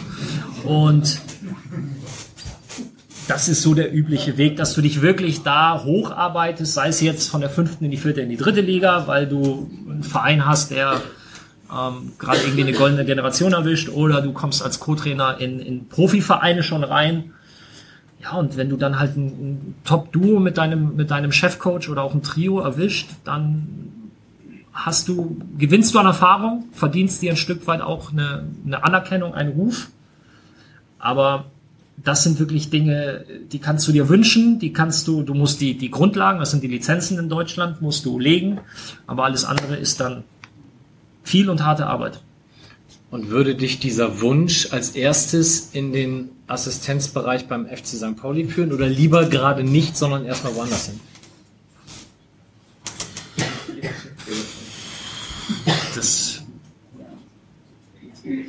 da würd, das, das würde ich weder kategorisch ausschließen noch ähm, unbedingt als großen Wunsch anführen. Ich weiß für mich, dass ich gewisse Prinzipien, die ich als Spieler hatte, sicherlich auch als Trainer weiter leben würde, auch was die Vereinswahl angeht. Aber ähm, du musst dich dem nach hinten raus dann schon ein bisschen öffnen, weil wenn du nur einem Idealismus hinterherläufst, ist das zwar sehr, sehr lobenswert und, und auch wunderbar und aus Fansicht sicherlich ganz toll, nur wirst du dann in dem Geschäft nicht weit kommen. Also wenn ich mich jetzt hinstelle und sage, okay, potenzielle Vereine bei mir sind der FC St. Pauli, dann können wir noch Ingolstadt nehmen, weil da hatte ich als Spieler auch eine ganz ordentliche Zeit. Ja, Babelsberg ist ja ganz sympathisch. So, dann nehmen wir noch Osten nicht, auf jeden Fall. ja, aber ihr merkt, worauf ich hinaus will. So, und dann, äh, nee, ich hab, ja, nee, die sind doof. Und dann wird's halt schwierig. Aber jetzt gehen wir mal davon aus, Markus Gisdol wird im nächsten halben Jahr nicht entlassen, ruft dann im Winter an. Muss ihm leider sagen, dass der Job bei The Zone sehr viel Spaß macht. Nein. Das, das, das meine ich, das meine ich mit einem, mit einem gewissen Idealismus. Und ähm, es, es gibt auch viel, also in, auch in meiner Karriere ist sehr viel Idealismus mitgeschwungen. Ihr habt mich völlig versaut. Und zwar alle, die hier sitzen. Aber ich, du musst, äh, und, und das versuche ich dann in solchen Diskussionen auch immer, dann ein Stück weit Verständnis für die andere Seite zu schaffen. Ihr hängt alle komplett emotional an dem, nee, nicht an dem Sport, am Verein.